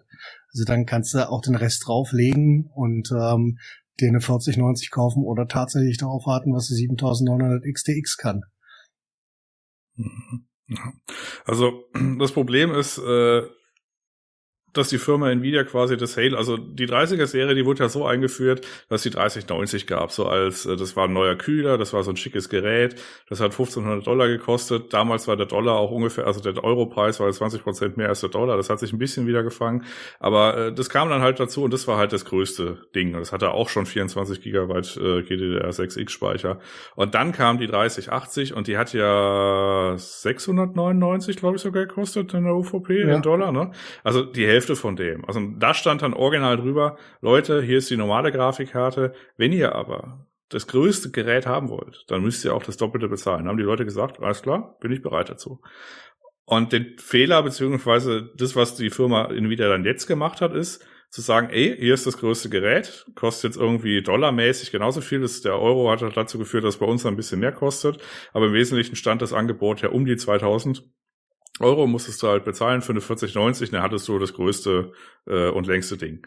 Und die 4080, die ist jetzt quasi der Preisabschlag entspricht dem Performance-Abschlag. Also das heißt, dass die Preis-Leistung ist halt exakt mehr oder weniger da, wo die 4090 ist. Und das ist halt mehr oder weniger das Doppelte, was zumindest mal die UVP von der 3080 war zu einer 4080. Und deswegen ist quasi die, äh, die Weltöffentlichkeit jetzt mad und äh, will das halt jetzt nicht kaufen, weil du bist halt dann in einem Markt, wo die Leute, die sich halt so sehr damit beschäftigen, dass die halt quasi, äh, also das das Wissen halt haben und das und ja und den und äh, das Research machen, die kaufen sich halt dann logischerweise nicht das zweitbeste, wenn sie schon 1500 aufwärts äh, ausgehen, sondern kaufen sich wenn dann schon das Beste. Und jetzt liegt die halt da so rum. Also weiß ich, wenn man sich so Zahlen, also äh, Mind Factory hält sich ja, ist ja der größte deutsche Versender, die halten sich in der Regel raus, wenn sowas rauskommt, äh, weil die verkaufen, also weiß ich, ich stelle mir das, das so vor, wenn die da intern sowas kaufen, also wenn es das nicht im 100er-Stack gibt, dann fangen die das gar nicht an, überhaupt im, im, im Shop irgendwie zu listen. Und äh, deswegen gibt's da immer so die ganzen äh, Karten, wenn die neu sind, zumindest mal bei den 30er, gab's die halt lange Zeit einfach nicht da. Und äh, jetzt gibt's die hier bei, äh, weiß ich, äh, bei eine 4080 und die weisen ja auch immer aus, wie viel die verkaufen. Und ich sehe hier gerade über 20 verkauft, über 10 verkauft, über 20 verkauft, über 5 verkauft. Also de facto liegen die halt einfach noch darum. Ja, hinten links in der Ecke und fangen an, langsam Staub anzusetzen. Das war bei keiner neuen Grafikkarte im letzten Jahr so, sagen wir es so. Und ich wage auch zu bezweifeln, dass der Markt gesättigt ist. Ich bin halt der festen Überzeugung, dass die größte Frage bei diesem Preisunterschied, wo, wie du gesagt hast, Nvidia einfach eine gerade Linie gezogen hat, äh, nach unten leistungstechnisch und den Preis dementsprechend angesetzt hat, dass die meisten Leute halt einfach noch ein paar Tage warten und äh, gucken, was äh, bei AMD rauskommt. Und wenn ihr auch nur annähernd daran kommt, dann werden sich die Leute die AMD-Karte kaufen für 500 Tacken weniger. Ja, dann würde ich sagen, warten wir mal ab und gucken mal, was AMD so zeigt, dann, wenn es soweit ist. Oder was dann eher gesagt die Tests sagen. Weil AMD hat ja schon gesagt, wie toll die ist. Ja, gut. Also wie gesagt, müssen wir jetzt abwarten, bis er rauskommt. So grundsätzlich von, von der Technik her, sowohl 4090 als auch 4080 sind äh, vom Fertigungsprozess und von der Technik her, beziehungsweise auch vom, vom Stromverbrauch und was die Karten leisten, sind die schon gut. Aber zumindest mal die 4080 ist halt kein Halo-Produkt und deswegen darf es halt auch keinen Preis eines Halo-Produkts haben. Das darf halt nur die 4090 haben. Und jetzt, deswegen liegt es halt rum. Ja. Ja, und dann äh, die zweitwichtigste Meldung dieser Woche. Ähm, wer kennt es nicht, das hervorragende Tool, Software-Tool GPU Z, ähm, das dir wichtige Kerninformationen über deine GPU liefert. Und äh, das kann jetzt anscheinend den 16-Pin Power Connector an der RTX 4090 und 4080 nach dem letzten Update monitoren. Wie machen sie das? Die gucken halt, welcher Strom da durchfließt. Hervorragend. Also wer ähm, grundsätzlich nicht fähig ist, einen Stecker richtig reinzustecken, kann zumindestens ähm, danach äh, gucken ähm, über eine Softwarelösung, wie heiß das Ding wird. Okay. Finde ich krass, dass das überhaupt möglich ist, so zu messen an der Stelle. Ja, du kennst ja den Stromfluss. Du weißt ja, wie viel wo ankommt. Oh, okay. Ja. Ansonsten hat Gamers Nexus noch ein paar Minuten darauf verwendet, um Leuten zu erklären, wie man Stecker reinsteckt. Kann ich auch mal verlinken. Ist gar nicht so schlecht. ja. Äh, ja, dann äh, verlinken wir das Ganze noch. Ja, okay. Dann äh, würde ich sagen, war schon durch für heute. Dann äh, vielen Dank, dass ihr da wart, Jungs. Und dann hören wir uns nächste Woche wieder zum Hardware-Teil. Tschö. Tschüssi. Reingehauen.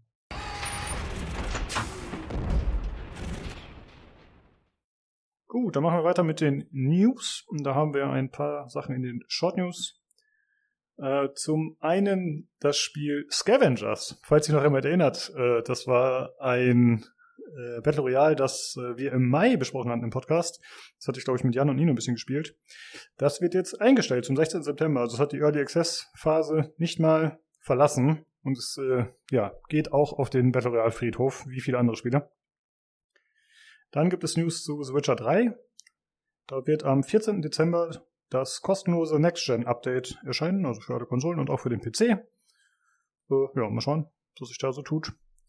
Wollte, Dann, hat nicht irgendjemand von uns darauf gewartet, zum, um das nochmal zu spielen? Olli, warst du das? Olli, wenn, glaube ich. Ähm, äh, nee, Witcher 3 freue ich mich drauf, auf, auf, das Remaster. Ich hatte ja ähm, eins ziemlich spät nochmal nachgeholt und äh, das zweite dann auch hinterher. Und seitdem äh, dachte ich mir, ja, spielst du nochmal schön auf dem großen Fernseher. Das war bevor ich meine ganze Aktion gemacht habe, von wegen hier ähm, leicht Umbau, also um, umschalten können vom PC auf, auf den Fernseher und bla. Da hatte ich mir mal für, weiß ich nicht, für drei oder vier Euro. Es gab, irgendwann gab es mal ganz super, super, super günstig, auch auf PlayStation, die PlayStation 4 Version. Ich glaube für PlayStation Plus Kunden oder sowas. Und in, in fester Erwartung des, des ähm, Updates da, also der, der, der Next-Gen-Version, ne, die da kostenlos kommen soll. Und dann kam sie nicht und kam sie nicht und kam sie nicht. Ne? Dann hieß es ja auch hier Studio gewechselt und so. Und jetzt freue ich mich drauf, dass das kommt. Ja, schön. Weihnachten ist gerettet. Ach so, ja, gut. Ja. Die Feiertage, podcastfreie Zeit, Ferien, Urlaub, was auch immer, dann kannst du es vielleicht. Podcastfreie Zeit vor allem, ne? Uhu, Zeit. ja. ja, wir erwarten dann im Januar das äh, volle Review mit allen DLCs. Mal gucken, was du zu berichten hast dann. Gut, äh, dann gibt es noch News zu Dead. es ist nur Stille einfach. PCGC Podcast bringt Review von Witcher 3 2023. Einmal frei. Hey, Immer am Puls. Also, also wenn, wenn die remastern dürfen und alles, dürfen wir das auch, ja. Komm auf. Genau, wollte ich gerade auch sagen. Ja. Genau, sehr gut. Das Review Remaster. Ja, das gibt einen Nachtest. Ja, da werden vielleicht nochmal drei Punkte nachgeschoben. so, dann äh, Dead Island 2 wird auch geschoben und zwar auf den 28. April nächsten Jahres. Äh, dann wurde angekündigt, äh, sehr überraschend, Broforce Forever. Das soll ein finales Update sein. Ich weiß nicht so richtig, ob es wirklich ein Update wird, ein DLC oder vielleicht ein Standalone, ist ein bisschen unklar. Äh, soll Early 2023 kommen. Und ja, Broforce ist ja schon von 2015, also wirklich sehr überraschend, aber ganz cool. Mal gucken, vielleicht spiele ich das.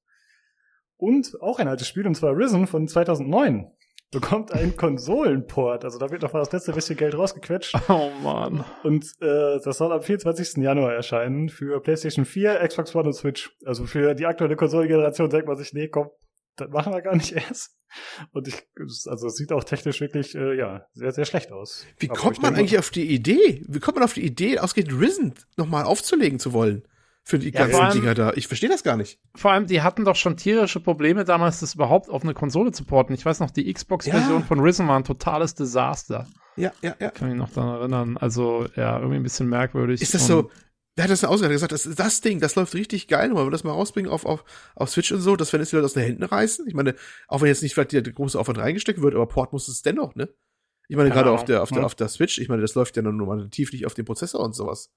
Geht ja nicht. Und, und, muss irgendwas und, passieren. Und, und Piranha Bytes hat auch, äh, die haben gerade ihr DirectX 12 Update für LX2 rausgehauen. Siehste. Und das war auch so ein, so ein gefällter Launch irgendwie auf dem, ich bin ja noch auf ja. dem LX2 Discord, irgendwie bin ich da, ich müsste mich mal abmelden irgendwann, aber ja. äh, das waren irgendwie so 15 Meldungen von dem, oder naja, 15 nicht, vielleicht eher 5, von dem, von dem Admin da, äh, und irgendwie war erst so, ja, der Patch sitzt raus.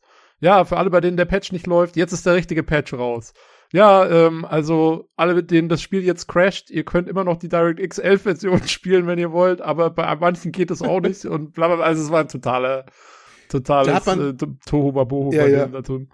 Branja Bytes ist, ja, Branja Bytes ist ja zur Erinnerung die Bude, die wirklich noch so ein Einfamilienhaus dann arbeitet, ne? Die haben ja, glaube ich, immer noch ihr Hauptquartier da drin. In so, so ein, äh, ne, die ganze Truppe da, so, so, so ein Häuschen da.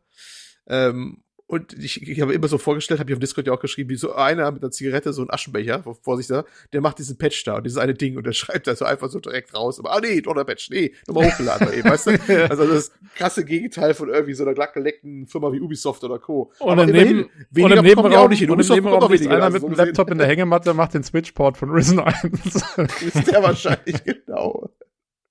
Praxistest muss auch in der Hängemappe gehen, dann die Switch dann und so muss laufen. Äh, ah. So eine leicht, leicht verpeilte Kommune. Ja, aber weißt du, deswegen, deswegen wollen sie auch nichts ändern. Das ist eine Kommune, das passt dann auch zum ganzen. Engine bleibt so, wie sie ist. Sie beherrschen wir im Rausch, äh, im Schlaf. Sehr gut, ja. Ja, äh, ja, mal gucken, was äh, Wissen bringt. Äh, vielleicht machen wir da auch den großen Test nach Witcher 3, mal schauen. Wir machen einen Switch-Test. Wir holen den, den, den Nino ran, der ein großer Switch-Liebhaber ist, wie wir alle wissen, nicht wahr? Den holen Nino ran und der muss ausgiebig für uns Risen testen. Das ist es. Das war gut. Wir schenken ihm das Ding, auf der Bedingung, dass er dann hier auftauchen muss. Jan, du wirst ihm die Grüße übermitteln, ja? Danke. Ne, ich möchte noch weiterleben. Das kannst du selber machen. okay, dann äh, kommen wir zu den anderen News. Und zwar geht es um Blizzard. Die haben ja eine Partnerschaft mit NetEase, äh, die ihnen zum Beispiel ermöglicht haben, dass sie äh, Diablo Immortal in China rausbringen konnten und allgemein ihre Spiele publishen konnten in China, denn man braucht ja als ausländische Firma da irgendwie immer so einen chinesischen Partner. Und die waren schon seit 2008 jetzt irgendwie äh, miteinander verbandelt, äh, haben zwar die Verträge immer wieder erneuert, aber jetzt ist das nicht mehr der Fall. Der Vertrag läuft Januar 2023 aus. Tja, warum das Ganze so ist, äh, es gab ein paar Statements irgendwie, dass das irgendwie, ja, dass man sich nicht einigen konnte. Aber es gab ja vor einiger Zeit mal irgendwelche Tweets, glaube ich, von dem NetEase-Account oder so, die äh, nicht so gut waren, wenn ich mich recht erinnere. Vielleicht hat das irgendwie damit zu tun, dass äh, die chinesische Regierung sagt, nee, lass mal, die wollen wir erstmal nicht mehr. Aber Blizzard sagt, hey, wir gucken nach Alternativen, also wir wollen natürlich trotzdem, dass unsere chinesischen Fans unsere Spiele spielen können und vor allem unser Geld äh, uns geben, das ihnen natürlich zusteht. Aber es, äh, also mich hat es ein bisschen gefreut, muss ich zugeben, weil ich mir so dachte, ja, okay, äh, finde ich gut, dass Blizzard jetzt einen vor den Kopf kriegt, ne, dass sie hier irgendwie Diablo Immortal auf den chinesischen Markt zugeschnitten haben und dabei alle anderen irgendwie auch mit runtergerissen haben. Aber Diablo Immortal ist das eine Spiel, was nicht davon betroffen ist, denn das scheint irgendwie andere Verträge zu haben oder so. Das heißt, das ist weiterhin in China spielbar und ja, das ist wahrscheinlich auch eine sehr gute Geldquelle weiterhin. Ja, ist Immortal nicht sogar in erster Linie von NetEase entwickelt worden? Ja, genau. Hm? Schon, ne? Also vielleicht deswegen. Wer weiß. Ja, das wird wohl irgendwie ein Sonderding mich wundert sein, das, ja. Mich wundert das alles eh ein bisschen, weil ich dachte auch immer, dass Net, entweder NetEase oder Tencent, ich weiß mal nicht, wer da wer ist.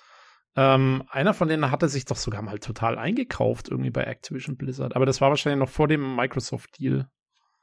Irgendwie dachte ja. ich, dass die da sogar mal Anteile übernommen hatten oder irgendwas. Also Tencent ist ja überall irgendwie mit drin. Es kann auch sein, dass die das sind. Ja, die haben viele Anteile, aber ja.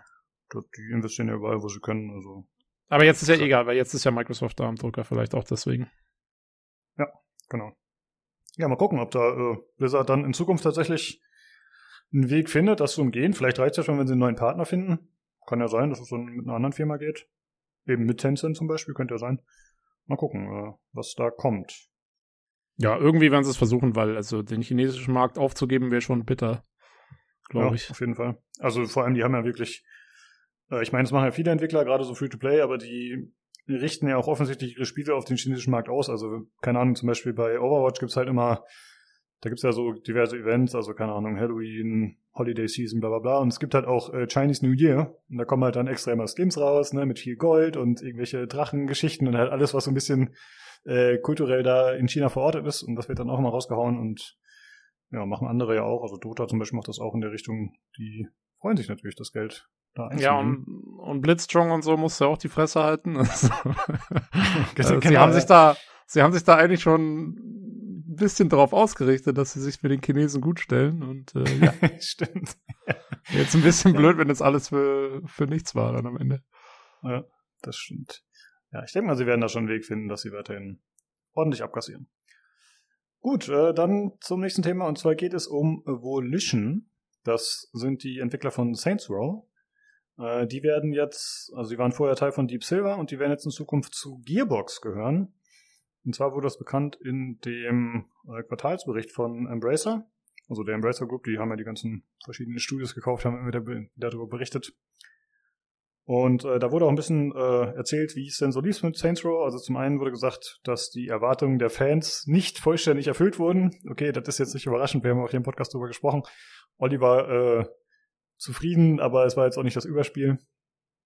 Und äh, des Weiteren heißt es aber, dass die finanziellen Erwartungen tatsächlich erfüllt wurden, also dass man so viel Umsatz gemacht hat, wie man sich das erhofft hatte oder erwartet hat zumindest. Und äh, dieser Wechsel wird jetzt dann begründet, dass sie sagen, hey, äh, Gearbox, die haben irgendwie die besseren Tools, die haben erfahreneres Management, deswegen soll die das in Zukunft übernehmen. Also das ist jetzt, finde ich, für Außenstehende nicht so ganz nachvollziehbar, aber okay. Und äh, es heißt noch hier, ich habe ein Zitat, das habe ich übersetzt, äh, das ist der erste interne Transfer, in dem wir ein wichtiges Studio zwischen zwei operativen Gruppen wechseln, muss aber nicht unbedingt der letzte sein.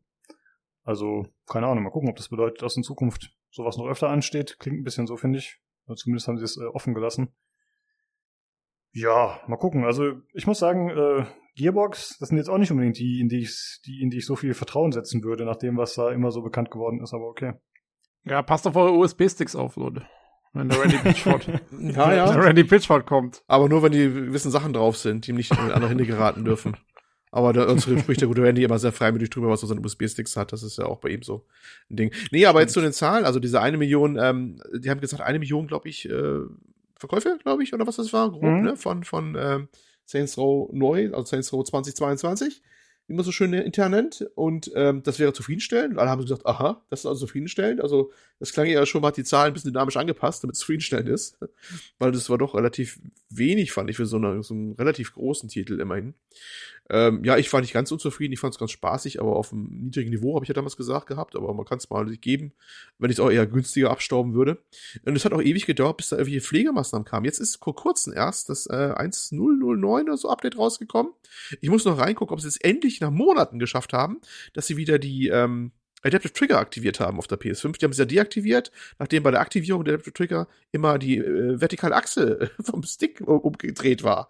Das ist ein ganz kurioser Fehler. Und es hat irgendwie ein paar, drei Monate oder vier Monate gedauert. Jetzt haben sie anscheinend äh, den Fehler gefunden. Juhu. Und es war auch ein Gigabyte großes Update, also sie haben einiges gemacht, ich habe auch nicht reingeschaut. Aber man äh, hat gemerkt, es hat ja so null Widerhall irgendwo gefunden. Keiner hat was geschrieben, dass ein großes Update rausgekommen ist. Oder hat, hat jeder was gelesen? Ich habe es auch nur durch Zufall ja. rausbekommen. Äh, das zeigt schon, dass es irgendwie so aus dem kollektiven Bewusstsein auch verschwunden ist, der Titel. Und ja, mal gucken, was mit Volition da auch wird. Da bin ich mal gespannt, weil irgendwie ist das auch nicht so die Erfolgsgeschichte in den letzten paar Male, diese, was sie da an Spiele rausgebracht haben, ne? Und diese nee, Schieberei. Das, das Agents of Mayhem hatten sie ja, ne? Das, das war ein ziemlicher Flop. Totalausfall. Das war, ja, ja, ja. Also die haben in letzter Zeit nichts mehr so richtig gerissen gehabt. Und diese interne Hin- und Herschieberei, hm, mal gucken, was das zu bedeuten hat bei denen, ne? Ja, man darf gespannt ja. sein, aber so Embracer ist bisher noch nicht aufgefallen, dass sie jetzt laufend Riesendinger, erfolgreiche Dinger hätten, ne? Die haben sehr viel, die saugen viel auf, aber große Sachen kamen jetzt auch nicht raus. Aber ja, Mai, ne? Ich meine, du hast auch jemand wie Ubisoft und die haben jetzt auch nicht unbedingt laufend Erfolgsgeschichten in den letzten paar, zwei Jahren oder so. Na gut. Ja, muss man mal gucken, ob dann ja, ob sich da jetzt in Zukunft was tut, dass sie dann vielleicht äh, öfter mal irgendwas hin und her schieben oder vielleicht sogar wieder was verkaufen. Also bisher haben wir uns ja schon sehr oft gewundert, was die alles aufsaugen und wie das funktioniert, aber okay. Ähm, in dem Zuge gab es noch ein bisschen andere Neuigkeiten und zwar hat Gearbox die IP Risk of Rain gekauft, die Marke. Äh, das habe ich ja ganz gerne mal gespielt, das ist ja so ein Roguelike, äh, Risk of Rain 2. Und hatte ich mit dem Bernhard auch gemeinsam im Koop mal gespielt. Und ja, muss man mal gucken, was das bedeutet für die Marke. Also der Entwickler oder Erfinder hat gesagt, ja, das heißt dann einfach nur mehr Risk of Rain für die Fans. Also er hat das natürlich als positiv dargestellt. Mal gucken, äh, wie das Ganze dann kommt. Aber es das heißt zumindest, dass der DLC, Survivors of the Void, der vor ein paar Monaten rauskam, dafür jetzt auch für die Konsolen kommen wird. Also immerhin das. Ja, und sonst mal schauen. Ist noch nicht abzusehen, wie weit sich das auswirkt. Ja, soviel zu den News. Und dann kommen wir jetzt noch zu der PC Gaming Show Preview 2023. Das war eine Show, die ging so 70 Minuten. Minuten. und äh, da hat man größtenteils bekannte Spiele gesehen. Äh, ja, hätte man sich vorher denken können. Irgendwie habe ich ein bisschen mehr Neuverstellungen erwartet, aber da es ja einfach so eine Vorschau fürs kommende Jahr ist, äh, ja, wurden halt einfach nochmal Spiele gezeigt, die man meistens schon kannte. Aber halt ein paar mehr im Detail und das Ganze wurde gehostet von der Frankie Ward, die kennt man auch von den ganzen PC Gaming Shows. Die war da schon öfter dabei mit dem Day 9. Und äh, ja, die hat das diesmal solo gemacht. Ich finde, das war auch eigentlich äh, ganz angenehm vom Pacing. Sie hat das ganz gut gemacht. Und äh, was ich ganz cool fand eigentlich, äh, das hat Tobi vorhin schon kurz angeschnitten vorab, äh, dass sie öfter mal Vergleiche gezogen hat zu anderen Spielen. Also zum Beispiel, äh, jetzt kommen wir zu dem mit dem Spiel und das erinnert an, was weiß ich, Assassin's Creed Valhalla. Aber hat noch den und den Twist. Und das fand ich eigentlich ganz cool, muss ich sagen, dass sie das immer direkt, also dass sie sich nicht gescheut haben, den Vergleich zu ziehen zu anderen bekannteren Spielen oder zu anderen Spielen und dann aber das noch so ein bisschen eingeordnet haben. Das fand ich ganz angenehm eigentlich. Ja, das war ganz gut. Ich finde, ja, also zunächst mal, es war gut, dass sie diesmal nicht diese Schiene gefahren haben, wir sind jetzt irgendwie in einem abstürzenden Raumschiff und machen da irgendwelche dummen Wortspiele mit.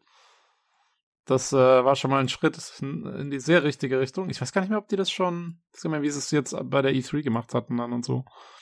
Ähm, aber das war auf jeden Fall angenehm. Ähm, und ja, also man hatte zumindest, finde ich, ganz gut so das Gefühl, dass da Leute am Start waren, die sich auskennen mit der Materie. Ne? Also wie du sagst, irgendwie mit anderen Spielen abgeglichen und so und das Ganze so ein bisschen im Kontext betrachtet.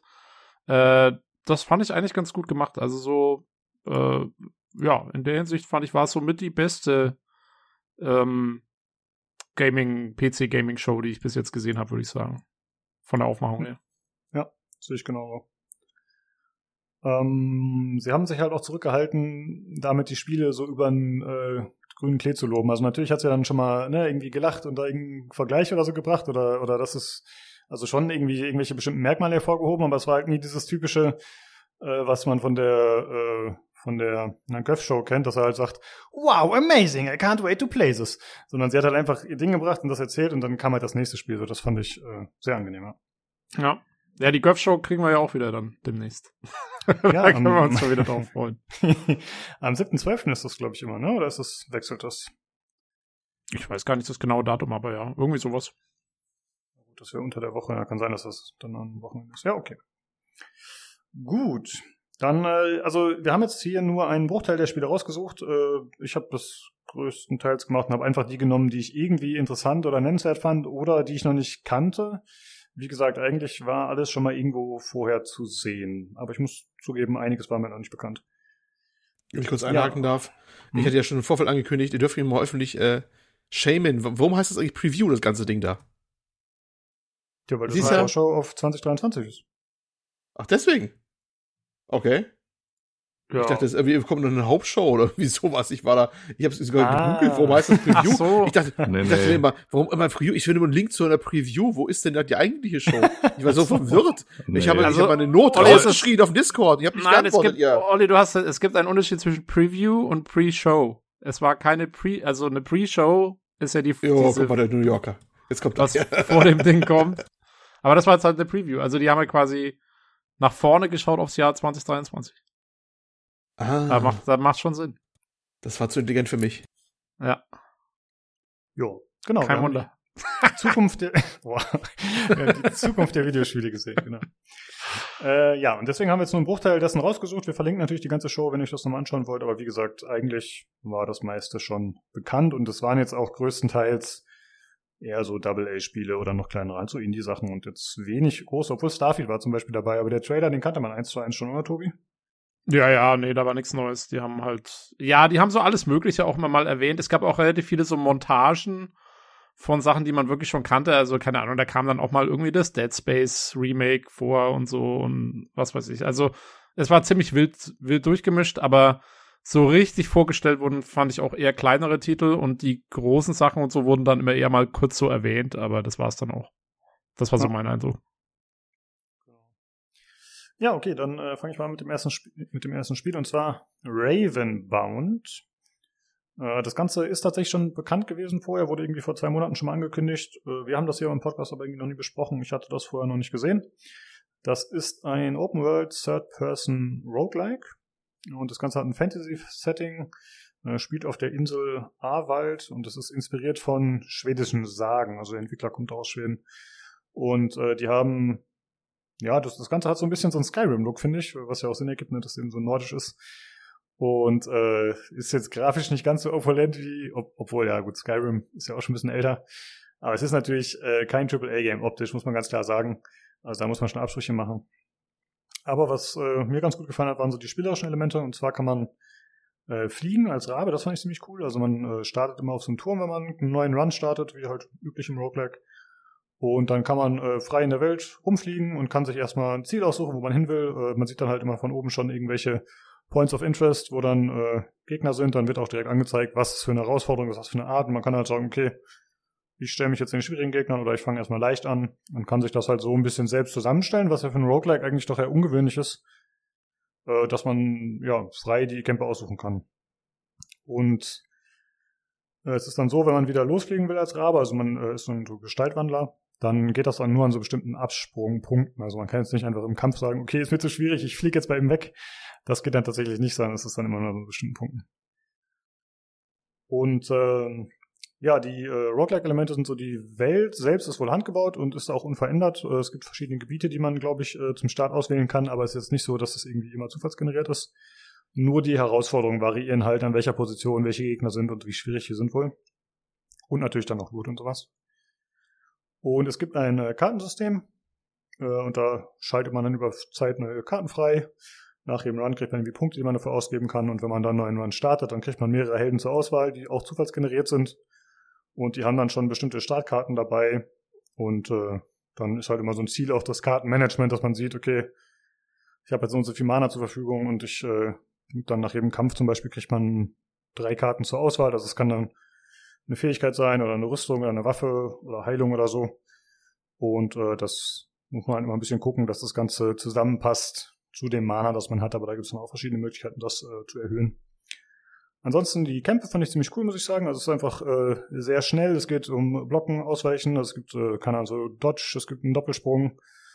Äh, wenn man aktiver spielt, äh, bekommt man einen höheren Schaden über Zeit. Also aktiver heißt, man weicht mehr aus, man blockt mehr. Wenn man Schaden nimmt, dann wird das zurückgesetzt. Aber es wird also belohnt, wenn man äh, im Nahkampf sauber spielt und keinen Schaden bekommt. Und es scheint auch reiner Nahkampf zu sein. Also die haben gesagt, das ist Melee fokussiert. Ich habe da auch keine Fernkampfwaffen gesehen bisher. Ja, wie gesagt, grafisch ist so durchwachsen. Ich fand die Animationen teilweise puh, sehr, ähm, ja, wie soll man das sagen? Also nicht unbedingt schlecht, aber die sind sehr großzügig, sag ich mal. Also wenn man diesen Dodge macht, dann slidet man einfach irgendwie in jegliche Richtung über den Boden. Also es wirkt jetzt nicht so, äh, das wirkt jetzt nicht so, als wird da irgendwie Anlauf für genommen oder so. Das geht halt einfach zum Stand, dass man einfach mal so eine Runde durch die Gegend surft und auch der Doppelsprung, da hält man in der Luft an und kann in eine andere Richtung springen und so. Das ist alles ein bisschen, weiß ich nicht, wirkt ein bisschen wonky, aber gut, dafür bietet es halt, äh, denke ich mal, eine gute Steuerung halt im, im Spiel, dass man immer die beste Kontrolle hat, was ja eigentlich wichtig ist in so einem Game.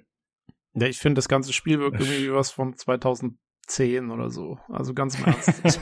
also, ich meine, ich bin, normalerweise reicht mir so Double-A-Grafik, aber in dem Fall muss ich schon sagen, es sieht teilweise schon, naja, also auch irgendwie so bisschen blurry aus und, und alles wirkt so ein bisschen verwaschen irgendwie. Ich weiß nicht. Ich weiß gar nicht, schauen wir den gleichen Trailer. Also ich gucke mir jetzt den verlinkt nochmal an und ich finde, es ist eigentlich noch verhältnismäßig gängig. Also da habe ich in dieser PC Gaming Pre-Show, Preview Show, Entschuldigung, äh, schon deutlich Schlimmeres gesehen. Also ich finde, das geht. Also die Animationen, wie Lukas sagt, die sind halt ein bisschen hölzern.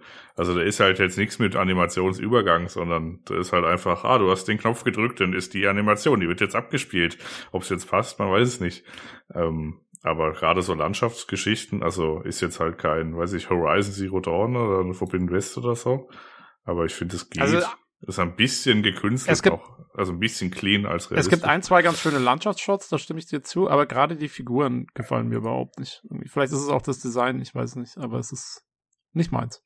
Hm. hm. Ja, es wird nicht ja, super detailliert. Ähm, Jan, hast du gerade dir den 2-Minuten-Trailer angeschaut? Weil ich habe unten noch so ein 16-minütiges Gameplay nochmal verlinkt. Da, das mhm. wurde vor zwei Monaten, wie gesagt, da sieht man nochmal im Detail ein bisschen was. Also wenn euch das hier äh, interessiert, liebe Zuhörer, das ist von IGN, kann man bei YouTube finden. Da sieht man nochmal im Detail ein bisschen mehr. Ja, das ist halt, ich meine, super detailreich sind die äh, Figuren natürlich nicht so. Ich habe erst ein bisschen an Absolver gedacht und habe da nochmal verglichen, aber es sieht doch noch ein bisschen anders aus. Absolver ist irgendwie noch, hat noch weniger Details tatsächlich. Ich finde auch die Umwelt ist nicht so toll, wenn man da drüber fliegt und so. Also das ist halt alles, geht schöner, aber ich bin jetzt jemand, der Begeisterung an, mit Begeisterung Bannerlord gespielt hat. Also das ist, jetzt auch nicht, äh, das ist kein großer Unterschied optisch, sag ich mal. Äh, ich finde schon in Ordnung auf jeden Fall. Ja. Also ich guck, äh, bin jetzt gerade mal so reingesprungen in das besagte 16 Minuten Video. Äh, das Problem, wenn du das halt als Spiel Kerninhalt machst, dass die Mechanik ist, dann muss die Mechanik halt auch gut sein. Und das ist jetzt Alpha Footage und das ist auch zwei Monate her, aber äh, da ist halt Trefferfeedback exakt nicht existent. Und dann gehen halt so drei Geister auf dich zu und die knuspern dir so in Lebensbalken weg oder du bekommst es von dem Spieleindruck gar nicht so mit, nur dass der Balken halt runtergeht und auf einmal dein Bild dunkel wird. Aber ist jetzt nicht so, dass es äh, sich so richtig flowmäßig anschaut. Hm. Ja, das ist mir tatsächlich gar nicht so aufgefallen, aber ja, müsste ich mal gucken. Äh, man kann auch blocken in dem Spiel, aber das ist ein bisschen anders. Man hat so ein Schild, zum Beispiel hier der Charakter, aber das ist einfach so eine Bubble, die einem um einen herum dann erscheint, sozusagen ein 360-Grad-Block, wenn man so will. Wenn man das im richtigen Moment drückt, dann äh, kann man auch einfach jederzeit blocken. Aber das ist halt auch nur begrenzt verfügbar. Ja. Ja, also das ist zum Beispiel auch sowas wie äh, hier dieses äh, besagte Mortal Shell, was ich vor gar nicht langer Zeit äh, durchgespielt hat oder fast durchgespielt hatte. Äh, das hat auch so eine Verhärten-Mechanik, die musstest du quasi im richtigen Moment. Und wenn du da von den Souls-Titeln herkommst, dann ist es halt, du musst dich ja erst dran gewöhnen. Aber dann, wenn das mal so richtig geht, äh, dann be dann bekommt man das. Also du also du kannst auch auch die konntest du zumindest bei Mortal, äh, Mortal Shell auch jederzeit machen. Das heißt, du konntest ausholen, verhärten, im Ausholen und dann hattest du es quasi verzögert und dann äh, hattest du quasi einen Hit gefressen, den du aber halt dadurch, dass du verhärtet warst, halt keinen Schaden bekommen hast und dann konntest du und dann hat die Animation des Angriffs weitergemacht. Und das hört sich, das ist ein bisschen blöd zu beschreiben, aber das hat dazu geführt, dass du äh, das dann relativ flowmäßig reingemacht hast und du hast es einfach so nebenbei gedrückt. Du hast es am Anfang benutzt wie ein Block, aber dann später eher so ja, halt wie so ein wie so einen zusätzlichen Schlag irgendwie noch oder zusätzlichen äh, Dings. Und wenn das halt so ähnlich wäre mit diesem Schild, dann kann das schon ganz gut flowen, aber man muss sich dran gewöhnen. Hm. Ich glaube, der Schild, wenn man den nutzt, das führt halt auch wieder dazu, dass man diese Schadensleiste erhöht, wenn man das richtig macht. Aber ja, muss man dann mal gucken. Äh, tatsächlich ist das ja von dem Entwickler Systemic Reaction. Und das sind die Jan, die Generation Zero gemacht haben. Das äh, du ja ab und zu gespielt hast mit dem Philipp, glaube ich, gemacht im Koop, ne? Ja, ich habe einen Abend mit dem äh, Marco, glaube ich, gespielt. So, und dann habe ich ihn äh, mit dem Fahrrad irgendwie gelockt, dann ist er auf die Schnauze gefallen und dann sind wir in die Mitte der Karte und haben auf die Fresse bekommen. Und seitdem haben wir nie wieder weitergespielt. Müssen wir mal gucken, ob wir das jemals nochmal mal schaffen. okay, in meiner Erinnerung habt ihr das halt wirklich äh, mehr oder weniger tagelang gespielt mit Begeisterung, aber ja gut, da habe ich das wohl ein bisschen äh, falsch interpretiert. Ja, genau, von dem Entwickler, die gehören zu Avalanche und äh, das Spiel nutzt die Apex Engine, also eigentlich im Grunde alles, also alle Avalanche-Spiele nutzen die, also sei es Just Cause, oder deren ganzen andere Titel, die mir gerade nicht einfallen. Ähm, ja, das heißt äh, Coming Soon und für PC und Konsolen, aber ich weiß nicht genau welche, also ist noch ein bisschen unklar. Ähm, ich könnte mir vorstellen, dass es da eine Early Access Phase gibt. Ist ja eigentlich bei Roguelikes nicht so unüblich, aber habe ich noch nichts zu gesehen. Ja. Das dazu erstmal zu Ravenbound. Gut, äh, dann zum nächsten Spiel, das ich rausgesucht habe. Und zwar geht es um Gory Cuddly Carnage. Und ich fand das eigentlich nur interessant, denn äh, als der Trailer losging, äh, sieht man irgendwie äh, ja so eine Neon-Cyberpunk-Welt und äh, irgendwie äh, ja Katzenohren und ein Fell. Und ich habe dir gedacht, okay, Stray. Das ist äh, irgendwer mochte Stray und hat es nachgemacht nach dem ersten Trailer, der erschienen ist sozusagen und sich direkt dran gesetzt.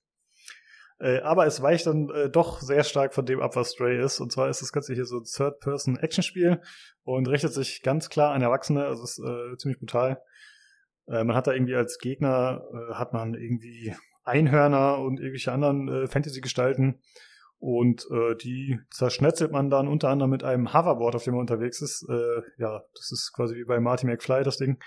Und äh, keine Ahnung, da kommen irgendwelche, was weiß ich, Energieketten raus oder was auch immer, wenn man da Tricks macht und dann äh, ja, werden auch einfach mal Einhörner in der Mitte zerschnippelt und das äh, auch ziemlich blutig. Und tatsächlich ist auch dieses Spiel eins, das man schon äh, länger kennt. Also ich habe da mal geschaut bei YouTube. Da gab es irgendwie vor zwei Jahren schon äh, Alpha-Gameplay zu und so. Also es scheint äh, relativ lange zu dauern, dauern, bis das fertig wird. Äh, ist aber auch wieder nur ein Indie-Entwickler, das ist äh, Angry Demon Studio. Und äh, ja, auch hier ist es wieder optisch dann tatsächlich, äh, wie man es erwarten würde, also nicht so hochklassig. Ich meine, es hat ein paar nette Momente, was vor allem dann äh, an der ganzen Lichtstimmung so liegt, so Cyberpunk-Zeug, das äh, kann ja ganz gut funktionieren mit Neon und Dunkel in Kombination. Aber es ist äh, optisch auch nicht so der Bringer, würde ich mal sagen. Ja, aber ich finde halt, also das hat halt irgendwie so einen eigenen Stil, finde ich. Also es hat halt so ein eigenes weiß nicht, mit dem Neon und dieser ganzen überdrehten Comic-Geschichte und dem Skateboard, wo da irgendwie Zeug rauskommt, das hat äh, vom Design her ist das so abgefahren, dass es da nicht so stört. Während jetzt, das ist das, was mich bei dem äh, Ravenbound halt dann eher so stört, ist, wenn es halt dann eher so klassisch Fantasy ist und, und, und kein, kein so richtiges Eigenstellungsmerkmal hat, dann will ich halt wenigstens irgendwas Opulentes sehen. Äh, mhm. also bei dem brauche ich das gar nicht so. Ich meine, das ist jetzt, also, sag mal, das auch das, das Gory Cuddly Carnage ist jetzt absolut nicht mein Spiel und ich werde es, glaube ich, nie spielen. Ähm, aber da, dem verzeihe ich eher, dass es visuell vielleicht jetzt technisch gesehen nicht so gut ist, weil es eher seinen eigenen Stil mitbringt. Weiß nicht, das macht dann immer noch was aus, finde ich. Ja, also es versucht aber, es erweckt nicht den Eindruck, als sollte es realistisch sein, optisch, genau. Das äh, macht ja. viel aus, auf jeden Fall. Und es hat auch viele klare Flächen und so, es wirkt schon relativ sauber dadurch.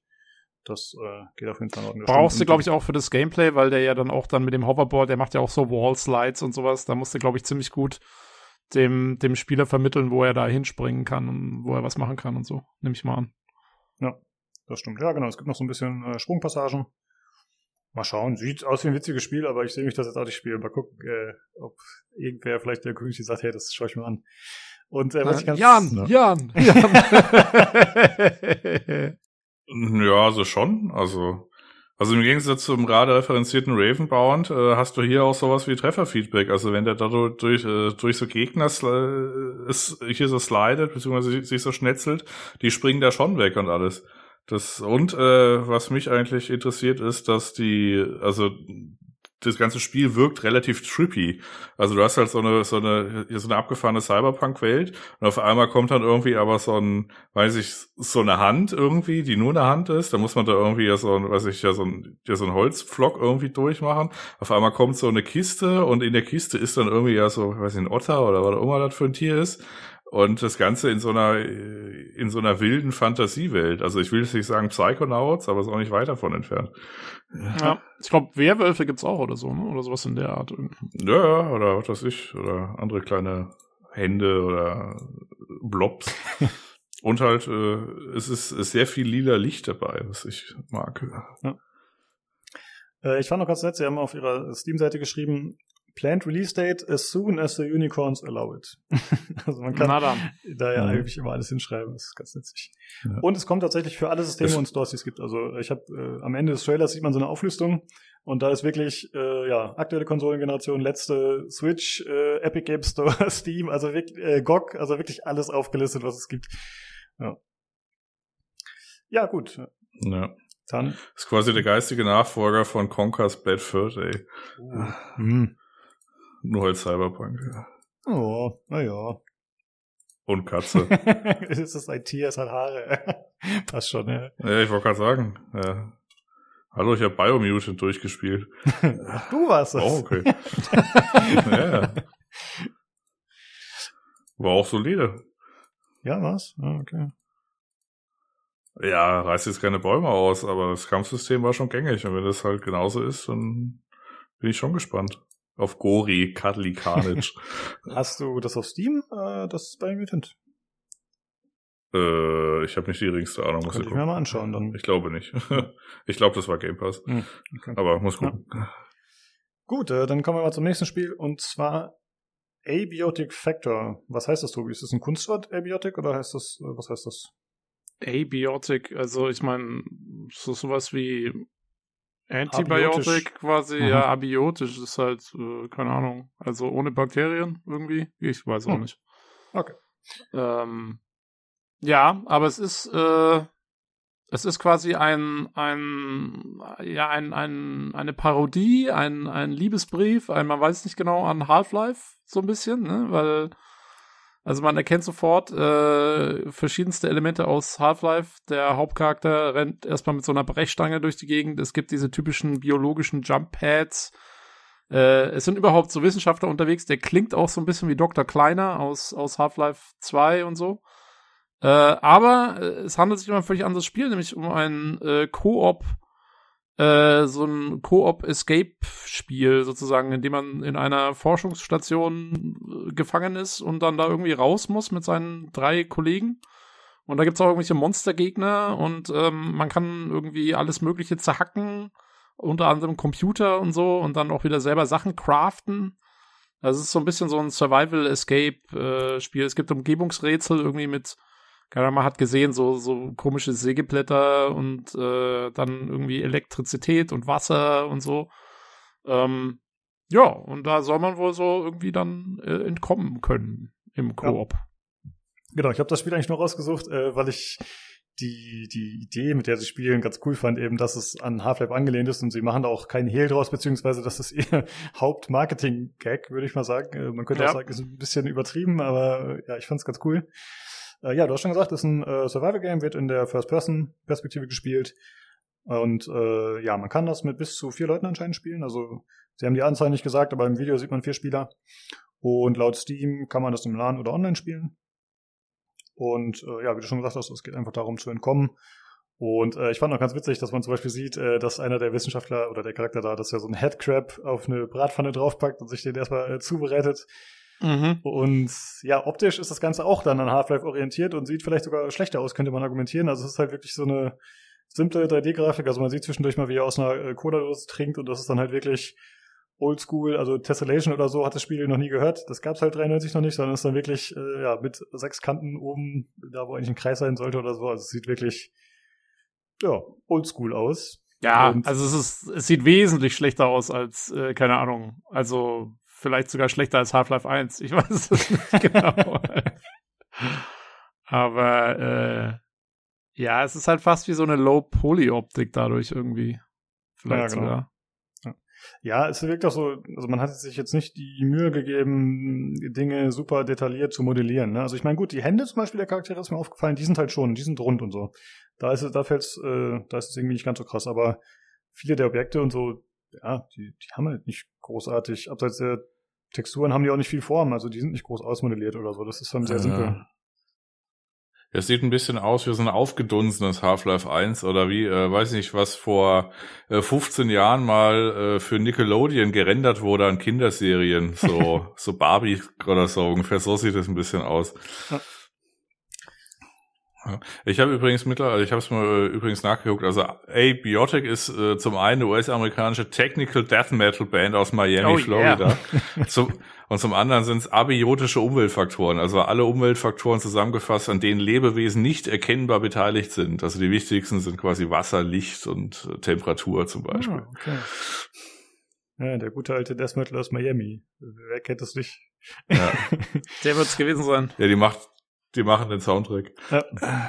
Ja, und äh, ja, auf, sie spielen auch im Trailer halt, äh, wie gesagt, damit, dass es eben um Half-Life geht und dann steht da auch am Ende nochmal Release 1993 und das dann halt durchgestrichen und dann 2023 stattdessen. Und so steht es auch auf der Steam-Seite und ich glaube, es kommt nur für PC, aber ich äh, konnte es nicht verifizieren. Also könnte sein, dass es doch auch noch für andere Systeme kommt. Ja, mal schauen. Okay, und erste, mhm. also äh, bei dieser, dieses, also diese ganzen Trailer äh, von von auf diesem PC Gamer Kanal, die sind jetzt nicht so oft geguckt. Also ich, wir gucken ja gerade auf so das Video von 2000 Aufrufen vor drei Tagen, ne? Mhm. Und da gibt's auch nicht so viele Kommentare, aber einer davon, also respectfully, this looks terrible. Immerhin, respectfully. Ja. Ja, also es ist halt wirklich eher wegen des Gags und das ist wahrscheinlich auch der Hauptgrund, warum die Leute darüber reden werden. Das war, hey, hast du schon das Half-Life-Imitat gesehen. Keine Ahnung, das könnte ich mir vorstellen. Äh, vielleicht wird es dadurch ein kleiner Erfolg mehr als sonst, aber ja, ist schon speziell. Okay, dann äh, kommen wir zum nächsten Trailer und ich fand, das war eigentlich eins der Spiele, das am ähm, vielversprechendsten aussah, der Trailer. Und zwar geht es um Aska. Da gab es einen Cinematic-Trailer und man sieht da so eine Wikinger-Dame, sag ich mal, äh, die mit so einem tätowierten Gesicht ist und irgendwie aufwacht oder ein Traum hatte oder irgendwie auf jeden Fall negativ beeinflusst ist und das geht ja nicht so gut. Und man sieht so einen Rahmen und ich hatte direkt auf jeden Fall so äh, Vibes in Richtung Hellblade. Also das äh, hat mich direkt daran erinnert. Dann taucht am Ende noch so ein großes Fenster auf und so, aber das, ich dachte, jo, das ist interessant. Mal gucken, was das wird. Und dann wurde aber relativ schnell klar anhand der Steam-Seite, ich glaube, der Trailer hat es nicht verraten, dass es ein Third-Person-Survival-RPG ist. und dann, äh, ja, dann, dann, war das Interesse schon wieder leicht abgeklungen. Äh, und zwar geht es darum, dass man irgendwie sich äh, den Stamm wieder aufbaut und äh, gleichzeitig auch das Dorf aufbaut und da irgendwie die Bewohner beschäftigt. Also man muss irgendwie Aufgaben für die verteilen, äh, dass die halt, keine Ahnung, ich denke mal, Schmied, was weiß ich, äh, Farmer, was auch immer, dass sie da was zu tun haben und zur Gesellschaft beitragen. Und gleichzeitig geht es darum, Monster abzuwehren und sich auf den Winter vorzubereiten. Da geht es auch im Trailer so ein bisschen drum, dass es dann da anscheinend noch schlimmer wird, dass da die Monster stärker werden oder mehr kommen oder so. Und das Ganze ist eine vollständig prozedural generierte Welt, wie die Entwickler sagen. Und ist auch ein Koop-Spiel mit bis zu vier Spielern. Und äh, ja, auch hier kommt wieder der Indie-Faktor rein, denn das sind nur fünf Entwickler, die daran arbeiten. Äh, Sense Sailor Studio heißen die. Und Release soll 2023 sein und ich glaube auch nur für PC. Ist halt immer leider ein bisschen unklar, wenn das dann nicht am Ende angezeigt wird. Und man kann sich für die Closed Alpha anmelden. Die findet schon Ende November statt. Und das geht über playaska.com. Äh, Aska schreibt sich A-S-K-A. Da bin ich dann draufgegangen auf die Seite und da wird man einfach auf die Steam-Seite redirected. ja. Das, äh, ja, da hat man sich Mühe gegeben. Ja, da war äh, die Enttäuschung relativ groß, oder? Also ich meine, erst dachte man, ey, das wird was Cooles und dann, naja, eher nicht so. Ja, also das ist genau auch meine also ich habe es ja extra noch mal rausgepickt, also dieser Trailer, das ist ja echt ein ganz kurzer, aber die besagte Frau sieht cool aus, ist so ein Rabe und also Feuer da und dann geht's und dann und ja und dann ja und dann schneit's. Und dann äh, hast du da so im Wald, wo sich so eine so eine, weiß ich, 50 Meter hohe Kreatur im Nebel erhebt. Und da dachte ich schon, ja geil, ist so ein, weiß ich ja, wie du gerade gesagt hast, so Senua's Sacrifice oder äh, es geht so in die in die Trollhunter äh, Geschichte hier wie dieser Film, ne, wo auch so riesige äh, ja halt Trolle im, im Nebel irgendwie so auftauchen auftauchen und wieder verschwinden. Und dann mache ich die Steam-Seite auf und dann äh, ist dann immer dieses Video, wo so ein Entwickler gerade spielt. Und da sehe ich halt gerade, wie er auf so einen Baum eindrischt, wo, wo dann wieder das, und dann das erste Wort, was ich lese, ist dann Survival. Und ich so, oh. Ja. Ja, es war so cool. Und dann war es so, so groß, die Enttäuschung. Und die wissen wahrscheinlich auch, warum sie eben nur den Cinematic gezeigt haben. Erstmal, ja. Mhm. Schade auf jeden Fall, weil das war das eine Spiel, wo man gedacht hat, okay, krass, äh, da kommt mal wieder was richtig Großes. Und als ich, ähm, ich weiß gar nicht mehr, was der Trailer? Oder was? Nee, ich glaube bei Ravenbound war es, weil ich habe mich gefragt, wie sieht's eigentlich aus mit Avowed? Immer wenn ich irgendwelche Wikinger-Sachen sehe, denke ich mir, was ist denn damit eigentlich los? Da will ich auch mal wieder was zu hören. Also okay. sie haben in der, wo waren das jetzt? Irgendwo habe ich letztens erst wieder was gehört, dass jemand Avowed erwähnt hatte als einen großen, okay. als ein große, eine große Hoffnung für 2023 und so. Und ich dachte mir auch so, ja, warum?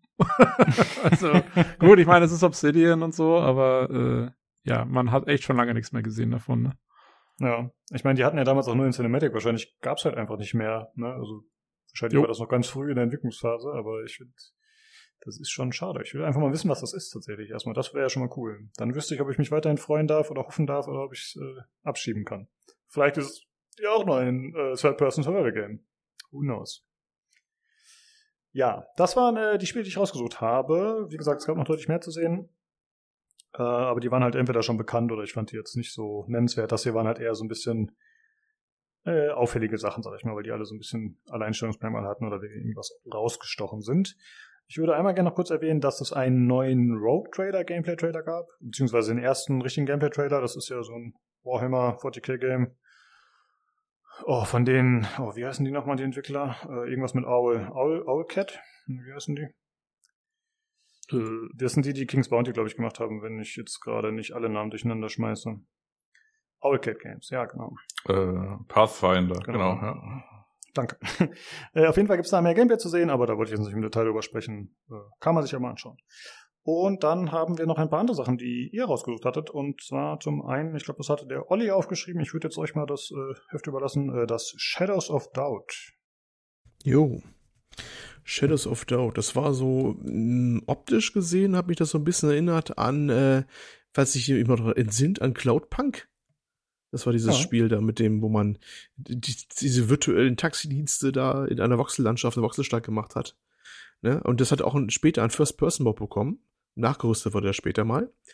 Und ähm, das hat mich dann stark von der Optik an dieses Spiel erinnert, was dann ja auch, was auch mit Voxelgrafik daherkommt, aber eine ganz andere Thematik hat, wo man eigentlich so einen Detektiv eher so spielt, ähm, der in einer alternativen 1980er Umgebung welche Fälle lösen muss. Ne? Mehr, also mehr war auch nicht gesagt worden, so glaube ich so wirklich. Und da hat man halt gesehen, wie man heute durch die Gegend gehen kann, wo was infiltrieren kann, was angucken kann. Sehr krude Voxelgrafik, muss man sagen. Überhaupt das ganze, die ganze Show ja nicht unbedingt ein fester Sinne war, ne? Sag ich mal so, meistens. Und ja, also ich fand zumindest ganz interessant, was da so abging, aber so richtig, ähm, ja gut, Details weiß man auch noch nicht, ne? Aber ich fand es tatsächlich auf den ersten Blick schon mal ganz interessant, was da passierte. Und dass mhm. da auch, glaube ich, mehrere Personen, die ihre, ihre Abläufe simuliert werden. Ich glaube, so mehrere hundert, glaube ich, stand so drin, ne? Was sie ihre, ja. ihren Rhythmus haben und so und was, was zusammenhängen. Also das, das könnte schon ganz interessant sein. Das hat zumindest meine Neugier geweckt, sagen wir mal so. Ja, das fand ich ein bisschen strange, dass am Anfang man sieht so diese riesige Cyberpunk-Stadt und dann heißt äh, Population 400, äh, 986. und ich dachte mir, wie in der ganzen Stadt eben 900 Leute, aber wenn es dann die sind, die simuliert werden, das wäre ja eigentlich ganz cool. Jo, eben, das habe ich auch gedacht. Ich fand es auch ein bisschen also verwirrend erst mit dem äh, überbordenden Leben und dann diese kleine, relativ kleine Zahl. Ja, ja. Genau wie du dachte ich mir auch, ach Moment, dass es wirklich darum geht, dass das die, dass die wirklich einen intensiver simulierten äh, Rhythmus haben, ne? Lebensrhythmus oder so, der eine Rolle spielen könnte. Dann äh, ist das schon wieder ganz cool, weil das ist dann schon durchaus eine hohe Anzahl wieder, wenn das eine gewisse Simulationstiefe hat. Ja. Ja, mich schreckt halt der Pixel-Look einfach ab. Das ist einfach nicht meins. Ja, ist nicht für jeden. Das ist sicherlich so. Aber es war ja viel Indie-Zeug und Pixel-Look und oder Low-Poly-Look da, wie wir vorhin ja auch bei diesem Abiotic hatten, ne, und so. Ja, ja, ja. Wobei hier, also hier ist es wirklich Pixel, also äh, Ja, 3 Pixel, Voxel halt, ne? Also richtig oder Voxel, ja, genau, voxelmäßig halt, ja. bewusst so gemacht. Aber das Minecraft-mäßig schon fast. Ja, ja, so ungefähr. Wie, wie gesagt, das, das ähm, Essen hat mich echt dieses Cloudpunk erinnert oder äh, ich glaube, gibt es auch so einen Nachfolger, der heißt Nivalis, der hat auch so eine Optik. Der spielt auch im First Person, ne? Der allerdings ein anderes Thema auch hat, glaube ich, wo man dieses Management machen muss von diesen, diesen Laden da und sowas. Wurde ja auch ist der schon raus? Nee, nee, der kommt noch. Kommt noch. Und das ne? ist, also dieses gibt dann so mindestens zwei Titel, die diese ähnliche Optik haben mit diesen, diesen Voxeln und sowas auch. Ja. Also aber eigentlich mag ich äh, den, ganz spaßig. ja, also eigentlich mag ich den Voxel-Look, aber ich finde, bei Figuren sieht's dann halt echt komisch aus, gerade bei denen hier, weil die, Ja, ja. die versuchen hier halt den, den Figuren mehr als so einen Minecraft-Kopf zu geben. Und ich glaube, bei, bei Cloudpunk war es doch ein bisschen simpler noch, oder? Von der, von der Struktur des Ja, und so. solange ich jetzt drauf geguckt habe, es kann natürlich sein, ja. Ja. Das war mal so eine Sache. Ich finde, dass, dass das Lichteffekte so ganz cool aussahen, aber auch dieses blocking Design, wenn man es so richtig gemacht hat, ne? Das konnte schon ganz cool aussehen, aber es ist, es ist brö äh, Brösel tut's eh, Voxel-Grafik, klar. Aber es, manche Sachen sehen dann doch sehr, relativ uncool wieder aus. Und es, es war nicht mehr unbedingt immer Ressourcen schon. Ich weiß zum Beispiel, dass Cloudpunk ganz schön äh, auf die Rechner ging, beziehungsweise auf die Switch damals zum Verzweifeln gebracht hat. Also man darf es auch nicht unterschätzen. Also ohne ist das mit diesem Voxel-Ding auch nicht unbedingt so, wie man, wie man meint, äh, mag. Ne, das, äh, weil das auch dann manchmal spezielle Engine ist oder einer meinte, Unity kommt gar nicht drauf klar mit irgendwie Voxel-Rändern oder sowas. So ohne ist das auch nicht unbedingt, das ganze Ding. Also ja, man wird mal sehen, was da rauskommt. Ich glaube, da kommt es sehr stark auf den, auf den Witz, auf das Gameplay drauf an, glaube ich. Ja, was mir beim Gameplay sehr gut gefallen hat, also ist halt die Frage, wie das genau funktioniert, aber ich finde, das wirkt sehr frei und so, als könnte man eigenständig äh, entscheiden, wie man das macht. Äh, Es gibt hier so, ja, wie so ein, wie so eine Pinnwand von so Detectives, wo man dann halt irgendwie verschiedene Verdächtige oder Personen verknüpft und dann halt so Fäden zieht und so. Und ich finde, das wirkt irgendwie cool, weil das so wirkt, als könnte man das tatsächlich alles selbst so aufbauen, wie man will. Also das äh, finde ich interessant. Mal gucken, wie das dann wirklich im Spiel funktioniert. Ja. Jo, genau. Gut, das äh, war's zu Shadows of Doubt. Achso, da gibt's äh, auch noch äh, 25 Minuten Gameplay, das gibt's schon ein bisschen länger auch. Äh, falls man da bei YouTube mal schauen will, dann findet man da noch deutlich mehr Infos zu. Gut, äh, dann Tobi, hattest du dir noch eins aufgeschrieben und zwar Moon Mystery. Ja, genau, Moon Mystery. Ich weiß nicht, ob man das schon kannte vorher. Ich kannte es noch nicht. Äh, das hatte so einen, einen 20-sekündigen Trailer, hatte es, Olli. ähm, gibt aber auch schon. Nein, das war mehr, das war mehr, aber bestimmt mehr. ja, ja. Nein, wir hatten vor der Aufnahme schon Diskussionen über die Länge des Trailers. Äh, er war kurz, aber es gibt auch äh, schon einen längeren Trailer, äh, unter anderem auf, auf der Steam-Webseite und so. Und ja, äh, worum geht's? Man ist wohl irgendwie ein Typ, der auf äh, den Mond geschickt wird. Und dann, äh, also das ist irgendwie halt in der Zukunft und auf dem Mond gibt's auch schon so eine Mondbasis und was weiß ich nicht alles. Und man muss wohl irgendwie rausfinden, was da vorher passiert ist. Ich glaube, man ist relativ viel alleine unterwegs, so wie ich das gesehen habe. Und ähm, es ist wohl eine Mischung aus First-Person-Shooter und so Erkundungs- und Rätselspiel. Wahrscheinlich mit einer mit einer ziemlich großen, so, so narrativen Komponente, dass man irgendwie so diese Story erkundet und da rausfinden muss, was da passiert ist. Äh, man sieht auch so ein paar richtige Portal-mäßige Umgebungsrätsel fast. Ähm, man sieht teilweise wieder, dass man mit Fahrzeugen durch die Gegend fährt, was schon in dem Trailer so ein bisschen clunky aussieht teilweise. ähm, also es scheint relativ viele Komponenten zu haben. Ähm, und ja, ich bin mal gespannt. Also ich fand jetzt, also zum Beispiel, wie gesagt, das mit den Fahrzeugen sah jetzt nicht so doll aus. Ich finde auch das Gunplay sieht jetzt nicht super doll aus. Aber ähm, die Kombination könnte es machen, glaube ich, in dem Fall. Vor allen Dingen für mich. Also das, hat so alles, was, was ich so gerne kombiniert sehen würde. Und äh, ich fand auch grafisch sieht es teilweise ganz cool aus. Es ist jetzt natürlich auch so Double-A-Grafik, aber ich finde, das ist recht stimmungsvoll da, so diese Mondoberflächen und so. Und äh, ja, da bin ich mal drauf gespannt, was da, was da draus wird. Das werde ich mal im Auge behalten. Ja, also ich finde auch, dass das optisch äh, ziemlich nett wirkt eigentlich. Ich habe halt nur ein bisschen Sorge, das, was du gerade angesprochen hast, ne? dass das so eine eierlegende Wollmilchsau ist, irgendwie von allem was drin haben und dann so viele verschiedene Kernmechaniken zu haben und die alle gut hinzukriegen, ist, glaube ich, schwierig. Und ja, Ja. mich würde der Shooter-Teil wahrscheinlich am meisten interessieren und da habe ich jetzt schon das Gefühl, dass das nicht so super aussieht. Also ich meine, es ist schwierig zu sagen, aber ins Videos, vielleicht spielt sich besser, als ich denke, aber ja, ich finde, ich finde, so ein Ja. Shooter ist halt eigentlich simpel zu machen. Ne, denkt man, Ja. aber das dann wirklich befriedigend hinzukriegen, ist so eine andere Geschichte. Also es wird jetzt sicherlich kein, kein Battlefield oder Call of Duty oder so. Also äh, das, das glaube ich jetzt nicht. Ja, gut, Ähm, wenn es kein Battlefield wird, ist ja gut. also halt von den guten Battlefields.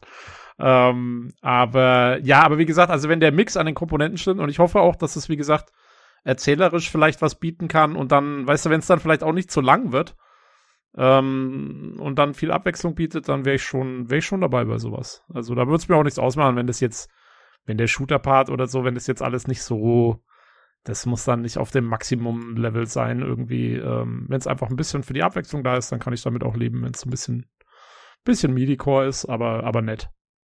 Ja, jo. das stimmt. Jan, was meinst du? Yay oder nee? Ist das was, was du spielen würdest? Ja. Ja, kurz und knapp. Ja,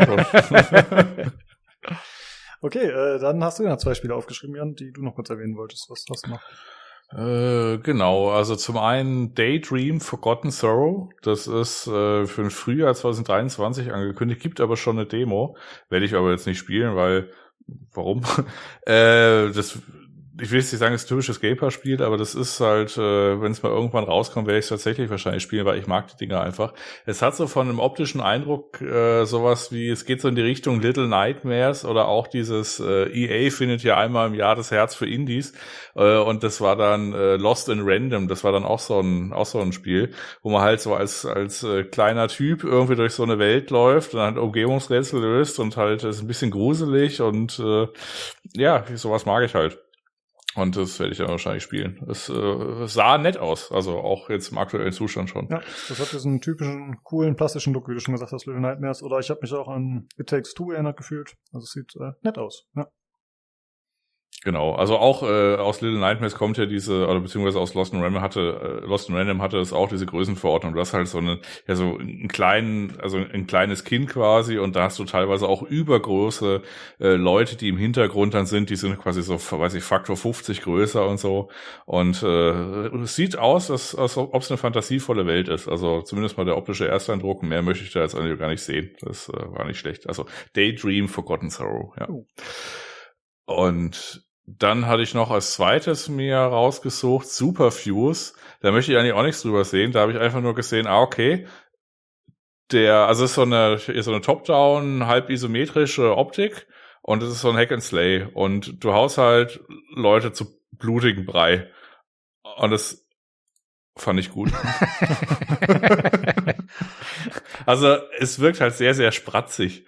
Und wenn es nicht ganz scheiße ist, dann hätte ich da schon Bock drauf, dass dann, weiß ich, also die Leute, die explodieren so schön in so, in so Fontänen und du hast einen großen Hammer und du kannst Leute anzünden. Das ist fantastisch. Ja, ich, ich äh, also in der derzeitigen Season von Diablo 3 spiele ich den Necromancer mit äh, Corpse Explosion und ähm, das äh, erinnert daran nur an Comic-Grafik. also richtig schön viel Blut. Ja. Ja, vielleicht. Ist noch, äh, hm?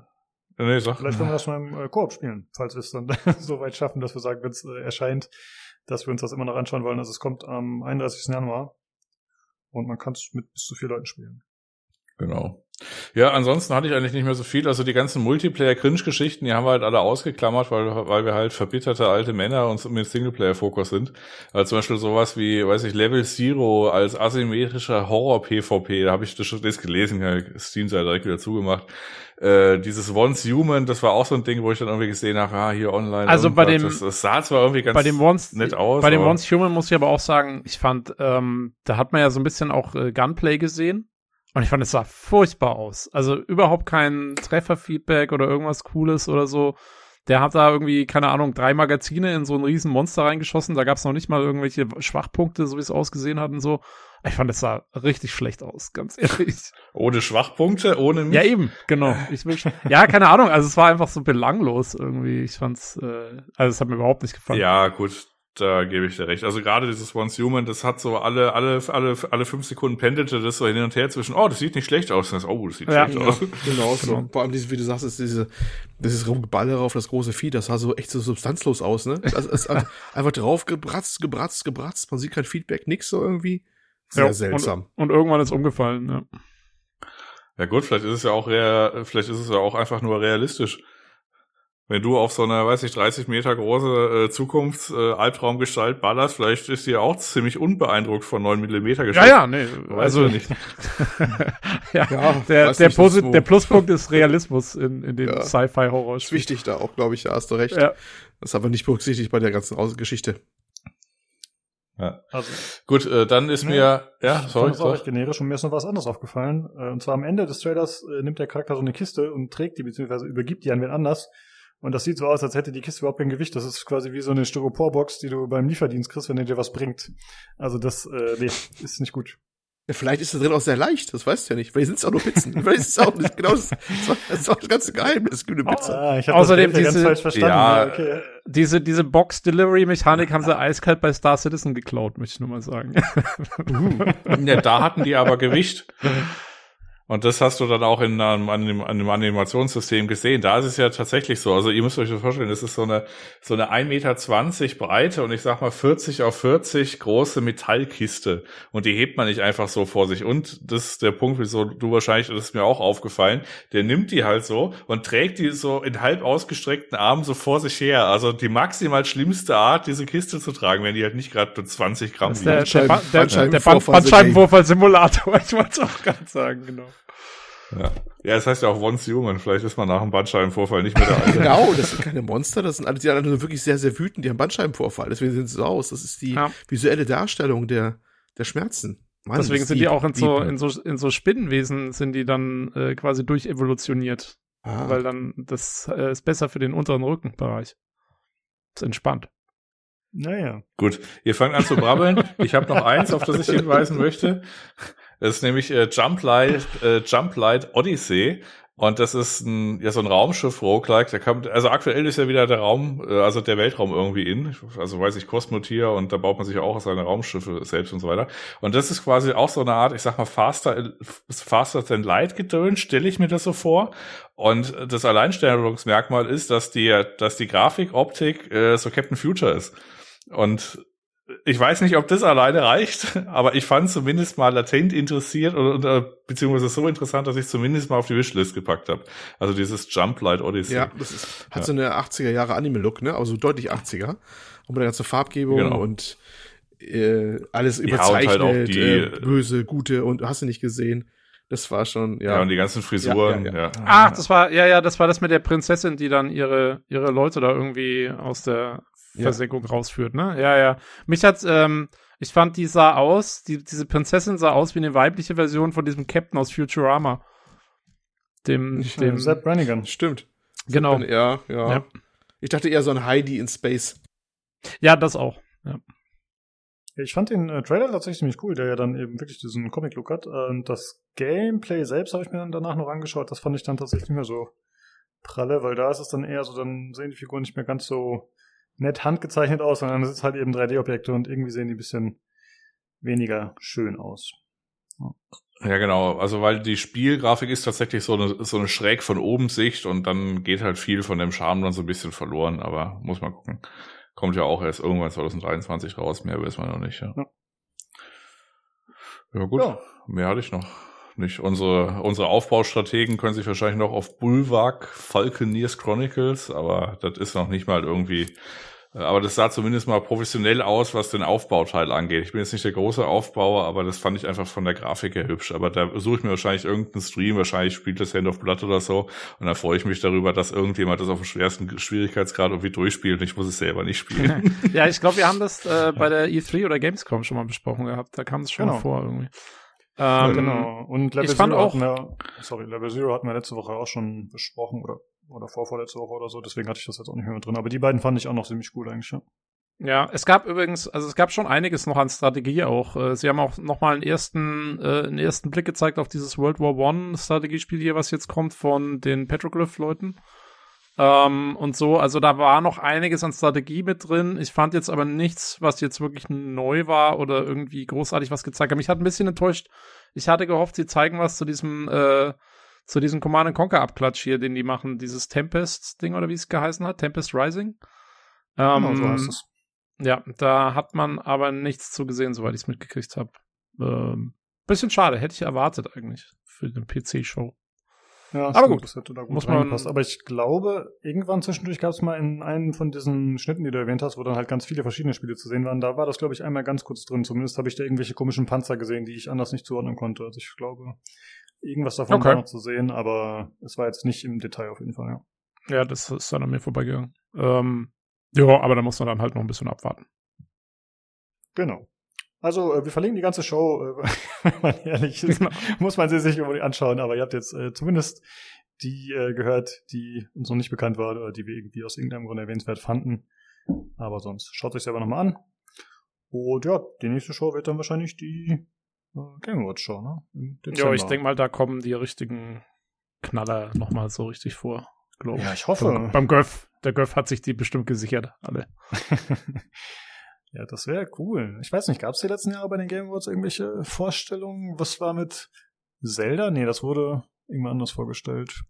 Na, es gibt bei den Games Awards oft mal eigentlich dann eher so Teaser-Zeug, ne? Also, und da gab es letztes Jahr schon auch einiges. Also, ich glaube, da gab es doch Teaser zum Beispiel zu dem Star Wars Eclipse und äh, was weiß ich nicht alles. Oh, mhm. ähm, also, ich, ich hoffe schon, dass was kommt. Vielleicht irgendwie ein paar nette Teaser. Vielleicht sieht man auch noch mal was, was für sich zu den größeren Brocken, die noch nächstes Jahr kommen.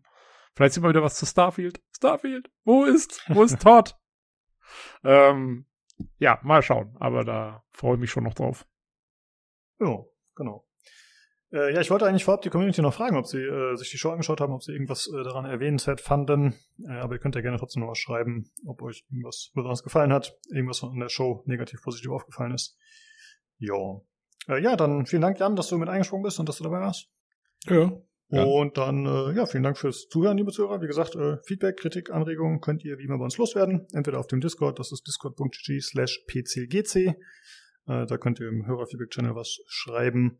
Ansonsten könnt ihr uns über Twitter kontaktieren unter dem Handle podcastpcgc oder per E-Mail an pcgcpodcast.gmail.com.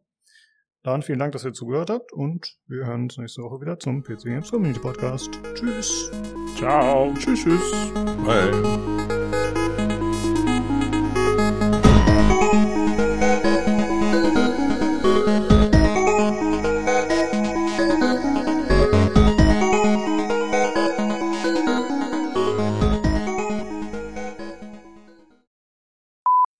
Glaube, das war einer unserer kürzesten Podcasts aller Zeiten. Meinst du? Nein, aber der letzten Jahre auf jeden Fall. Vier, anderthalb Stunden? Ist doch nix. Das ist krass. Kannst ja mal den Leuten ja. von der PC Games Preview Show schreiben, dass sie es geschafft haben, dass wir für sie einen der kürzesten ja. Podcasts hingelegt haben. Ja.